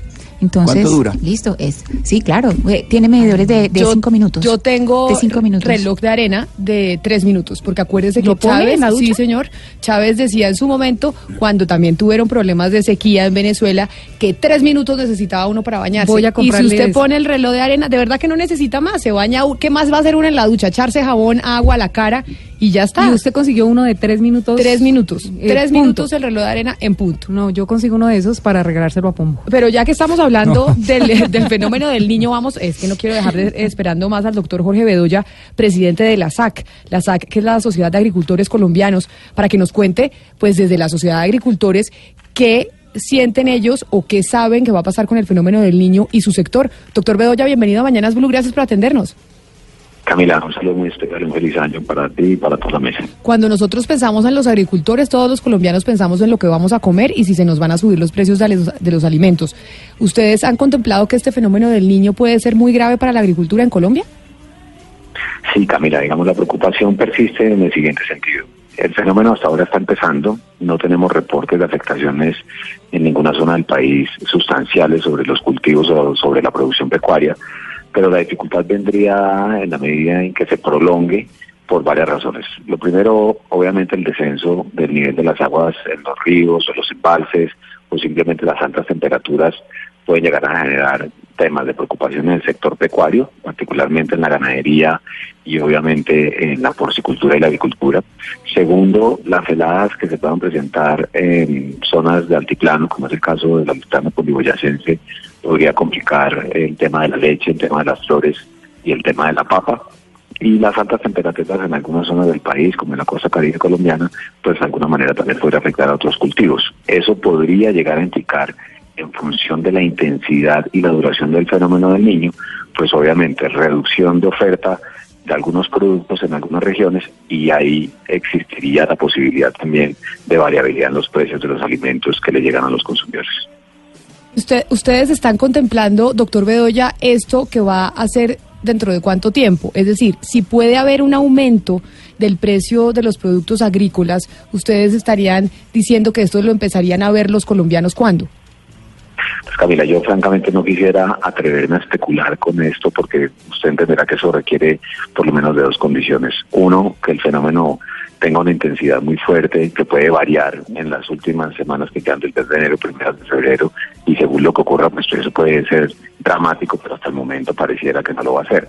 Pero vámonos al escenario extremo, que es el segundo tema. Si eso se prolonga en los tres primeros meses del año, como lo ha advertido el gobierno nacional, pues seguramente hacia finales del mes de febrero, insisto, si hay una gran afectación por intensidad y duración, pues allá podrían verse los efectos, pero puede que en una semana estemos hablando nuevamente y yo le diga, oiga, mire, pasó esto en Cundinamarca, en Boyacá, y entonces la producción de papas se complicó. En eso yo creo que hay que ser también responsable de mi parte, no solamente frente a los productores, sino también frente a los oyentes, en la medida que tampoco se puede aquí fomentar un fenómeno especulativo en materia de precios. Claro, doctor Bedoya, cuando uno habla con la gente, la gente dice, oiga, pero es que el fenómeno del niño es un fenómeno predecible, todo el mundo sabe que va a pasar, que todos los años nos vemos afectados a eso, ¿cómo es que no se haga nada antes para mitigar eh, todos los problemas que se vienen encima? Eh, en la parte agrícola, ¿hay alguna forma de sopesar esto del fenómeno del niño? O sea, ¿ustedes toman algún tipo de estrategias con los agricultores para que esto no los tome así como tan de choque y nos vayamos a un desabastecimiento o a un alza de precios obligatoriamente? No, indudablemente hay formas de mitigar o de prevenir, pero es que también ustedes entenderán que cuando el fenómeno, si se viene con toda, pues ahí no hay Santa Lucía que valga, como dicen. Pero, por ejemplo, evidentemente hay cosas que hacen los productores y que ya vienen haciendo desde finales del año pasado. Lo primero, buscar en el caso de los productores pecuarios, en particular de la ganadería, tener alimentos eh, o la conservación de forrajes para los animales ante la posibilidad de sequías que afecten los pastos naturales. Entonces, para eso también el gobierno ha desarrollado un programa que se llama el Programa Nacional de Alimentación Bovina. Lo segundo, incorporar materia orgánica en los suelos para que haya una mayor porosidad, para que el agua se almacene mejor, evitar la acumulación de basuras, no realizar quemas, tener esquemas de vacunación desparasitación, perdón, adaptada a los datos ganaderos y planes de control de plagas. Eso desde el punto de vista de la producción. En el caso también del almacenamiento del agua, la construcción obviamente de mini de riego simplemente reservorios que permitan tener un abastecimiento de agua, pero ahí sí que es cierto, eso le dura el consumo de sus animales o lo que dure el riego en sus cultivos y si no hay un régimen de lluvias que mantenga eso en cierto nivel, por más prevención que tenga, pues eso puede llegar a afectar. Así que sí hay medidas de prevención, hay también medidas de mitigación, como el seguro agropecuario que finalmente el gobierno ha dispuesto para este año 80 mil millones de pesos y aquí también hay que hacer un poco de cultura del aseguramiento ante estos fenómenos. Pero independientemente de eso, si el fenómeno es muy fuerte, indudablemente puede afectar la producción de cierto tipo de productos y ahí es donde vendrá la dinámica del mercado. Señor Bedoya, ¿ustedes dentro de las eh, SAC tienen algún eh, sistema de veeduría o de control para, para mirar eh, los precios, la fluctuación de los precios y que no haya tendencia a la especulación? Pues mire, nosotros nos regimos por el sistema de precios oficial que tiene el gobierno nacional. Ya venimos haciendo el seguimiento a lo que pasa en las tasas mayoristas, también lo que hace el IPC. Y hay que decirlo, así como el año pasado no tuvo una alteración significativa y contribuyó a que la inflación se mantuviera en su rango meta, en lo que hemos visto en estas primeras semanas del año, más allá de la dinámica propia del mercado, no ha habido nada que uno diga, oiga, esto es un impacto Niño", porque también tenemos un sistema de reporte por parte de los afiliados de Alazar, los, de los gremios afiliados, donde nos han mencionado que por ahora no ha habido reportes significativos de afectación en cultivos o en producción pecuaria. Doctor Bedoya, hace algunas semanas en Blue Radio, precisamente el ministro de eh, Hacienda, Alberto Carrasquilla, nos compartía la meta de crecimiento. Hablaba de 3.5 a 4 pun- eh, por ciento del Producto Interno Bruto. Y dentro de esa meta establecía que la agricultura iba a jugar un papel determinante. En ese escenario ácido que usted nos comenta, de, digamos, de los efectos del fenómeno del niño, ¿cuánto podría afectar el Producto Interno Bruto, el crecimiento del Producto Interno Bruto para el 2019? Pues mire, nosotros eso lo hemos venido analizando y nuestra meta de producción para este año puede estar del orden del 2.7, 2.8%. Pero evidentemente, como usted lo menciona, en un entorno, en un escenario ácido, con la presencia del fenómeno del niño que afectaría, digamos, primer trimestre, eso podría, no le voy a decir la cifra, de reducirse sustancialmente al 2, al 1.8, porque ya dentro de una generación de especulación, pero depende de la zona y el tipo de productos. Entiéndanme que aquí no hay un tema que afecta a todo el territorio nacional por igual, porque además la producción está distribuida en ciertas regiones del país, pero también hemos visto que hay productores que empiezan a retrasar sus planes de inversión precisamente esperando que ver cómo viene el fenómeno y qué ocurre de aquí al mes de marzo, con un ítem adicional. El mismo Ministerio del Medio Ambiente ha dicho lo siguiente, este fenómeno del niño podría retrasar las lluvias del mes de marzo y eso podría llegar a afectar a algunos cultivos de ciclo corto en particular, de tal manera que, escúcheme, sé que es un poco incierta el futuro, pero habrá que medir hacia finales de enero cómo se empieza ya a marcar la tendencia de este fenómeno para poder hacer algunas predicciones diferentes. Doctor Bedoya, comparando este fenómeno del niño que se, que se espera con el de hace cuatro años, con el, en el gobierno del doctor Santos, ¿cómo, ¿cómo se espera? ¿Cómo va a ser este comparado con el anterior? Pues nosotros, por lo que hemos visto, al menos en términos de semanas, de lo que lleva desde el anuncio finales del año pasado hasta el momento, empezamos con una, con una gran preocupación. Recuerden ustedes que en la semana pasada, por afectaciones climáticas, estaban en alerta roja, de incendio y heladas 778 municipios. Al 14 de enero, las alertas rojas están en 195 municipios del país. De tal manera que pensamos que venía mucho más duro, por lo menos en esa semanita pareciera que ha- se ha reducido el número de municipios en este nivel de alerta roja, pero no hay que bajar la guardia, pues comparándolo con el que usted menciona de años atrás. Pues doctor Jorge Bedoya, queríamos saber qué iba a pasar o por lo menos cómo lo veían ustedes desde el sector de los agricultores y por eso quisimos llamarlo a que nos diera su punto de vista aquí en Mañanas Blue. Muchísimas gracias por habernos atendido. A usted, Camila, y a toda la mesa un saludo muy especial y muchas gracias. 12 del día, 57 minutos. Ya regresamos. Vamos a poner una última canción de la lista que nos trajo hoy el señor Gonzalo Lázari, que tiene que ver con el Brexit y con artistas importantes del Reino Unido. Giovanni Quiroz, Alberto Calle, Julio Salgado, Gildardo Jiménez, Jair Castro, Jorge Balaguera, Elkin Salas, Giovanni Monroy y José Bertel. Son las nueve víctimas mortales que dejó el desplome del puente Chirajara hace un año. ¿En dónde están los responsables? ¿Cómo avanzan las investigaciones? Mañanas Blue acompaña a estas nueve familias que claman justicia.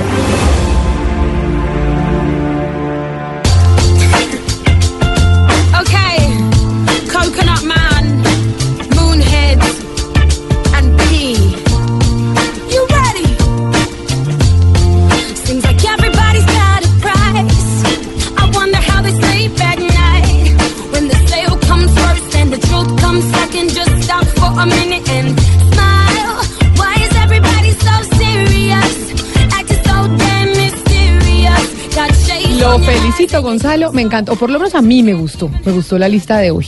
Y voy, ¿cómo es que se va a llamar en, eh, en nuestra cuenta de Colombia está al aire en Spotify y en Deezer? Invasión británica.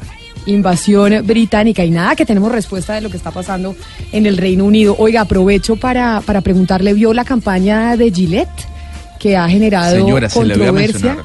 A ver, No, no, que no, le iba a mencionar eso, o sea, yo no sé si usted, ¿qué le pareció? Pero majestuoso el spot publicitario de Gillette. ¿Qué le pareció a usted?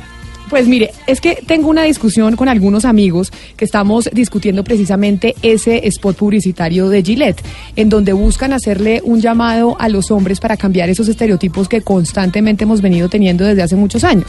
Y es, se lo recomiendo a todos los integrantes de la mesa si no lo han visto y a los oyentes para que lo busquen. Pero entonces lo que dice, por ejemplo, mire, dice un amigo lo siguiente, le va a mostrar los dos puntos. Uno dice que lo que busca ese comercial de Gillette en cierto punto es tomar conciencia de que esas cosas que aparecen en el video, que es dos niños que son guaches y que además matonean y que hacen bullying, que parecen unas bobadas, pues contribuyen a construir una identidad de la masculinidad que después trae otros problemas cuando se es más grande, como es el abuso a las mujeres y demás. Y por otro lado, otro que no le gustó la publicidad y que no está de acuerdo, dice que considera el spot publicitario una tontería. ¿Por qué razón? Porque todo ahora es crear una masculinidad, una masculinidad tóxica, que no podemos dejar que los niños jueguen porque se pegan y eso es malo, que las mujeres no pueden jugar con muñecas porque les enseñan a ser débiles. Ahora se está llevando todo al extremo y parece al final que el patriarcado es el que está detrás de todo manipulando la sociedad. Esa es la discusión que hay hoy en torno a ese spot publicitario de Gillette, que como le digo Gonzalo, ya dejó dos tendencias marcadas, a unos que les gustan y a otros que no. Spot además que pueden encontrar en la cuenta de Twitter de nuestra emisora, Camila, para los oyentes que nos escuchen. Y la última noticia que le tengo el día de hoy tiene que ver con Tom Cruise, porque a través de su cuenta de Twitter ha confirmado que va a volver a actuar eh, en la saga de Misión Imposible. Tom Cruise tiene 56 años y anunció que la nueva película saldrá el 2021. Una de la tarde en punto, los dejamos con Meridiano Blue. Hasta aquí Mañanas Blue. Nosotros nos volvemos a encontrar mañana. Que descansen.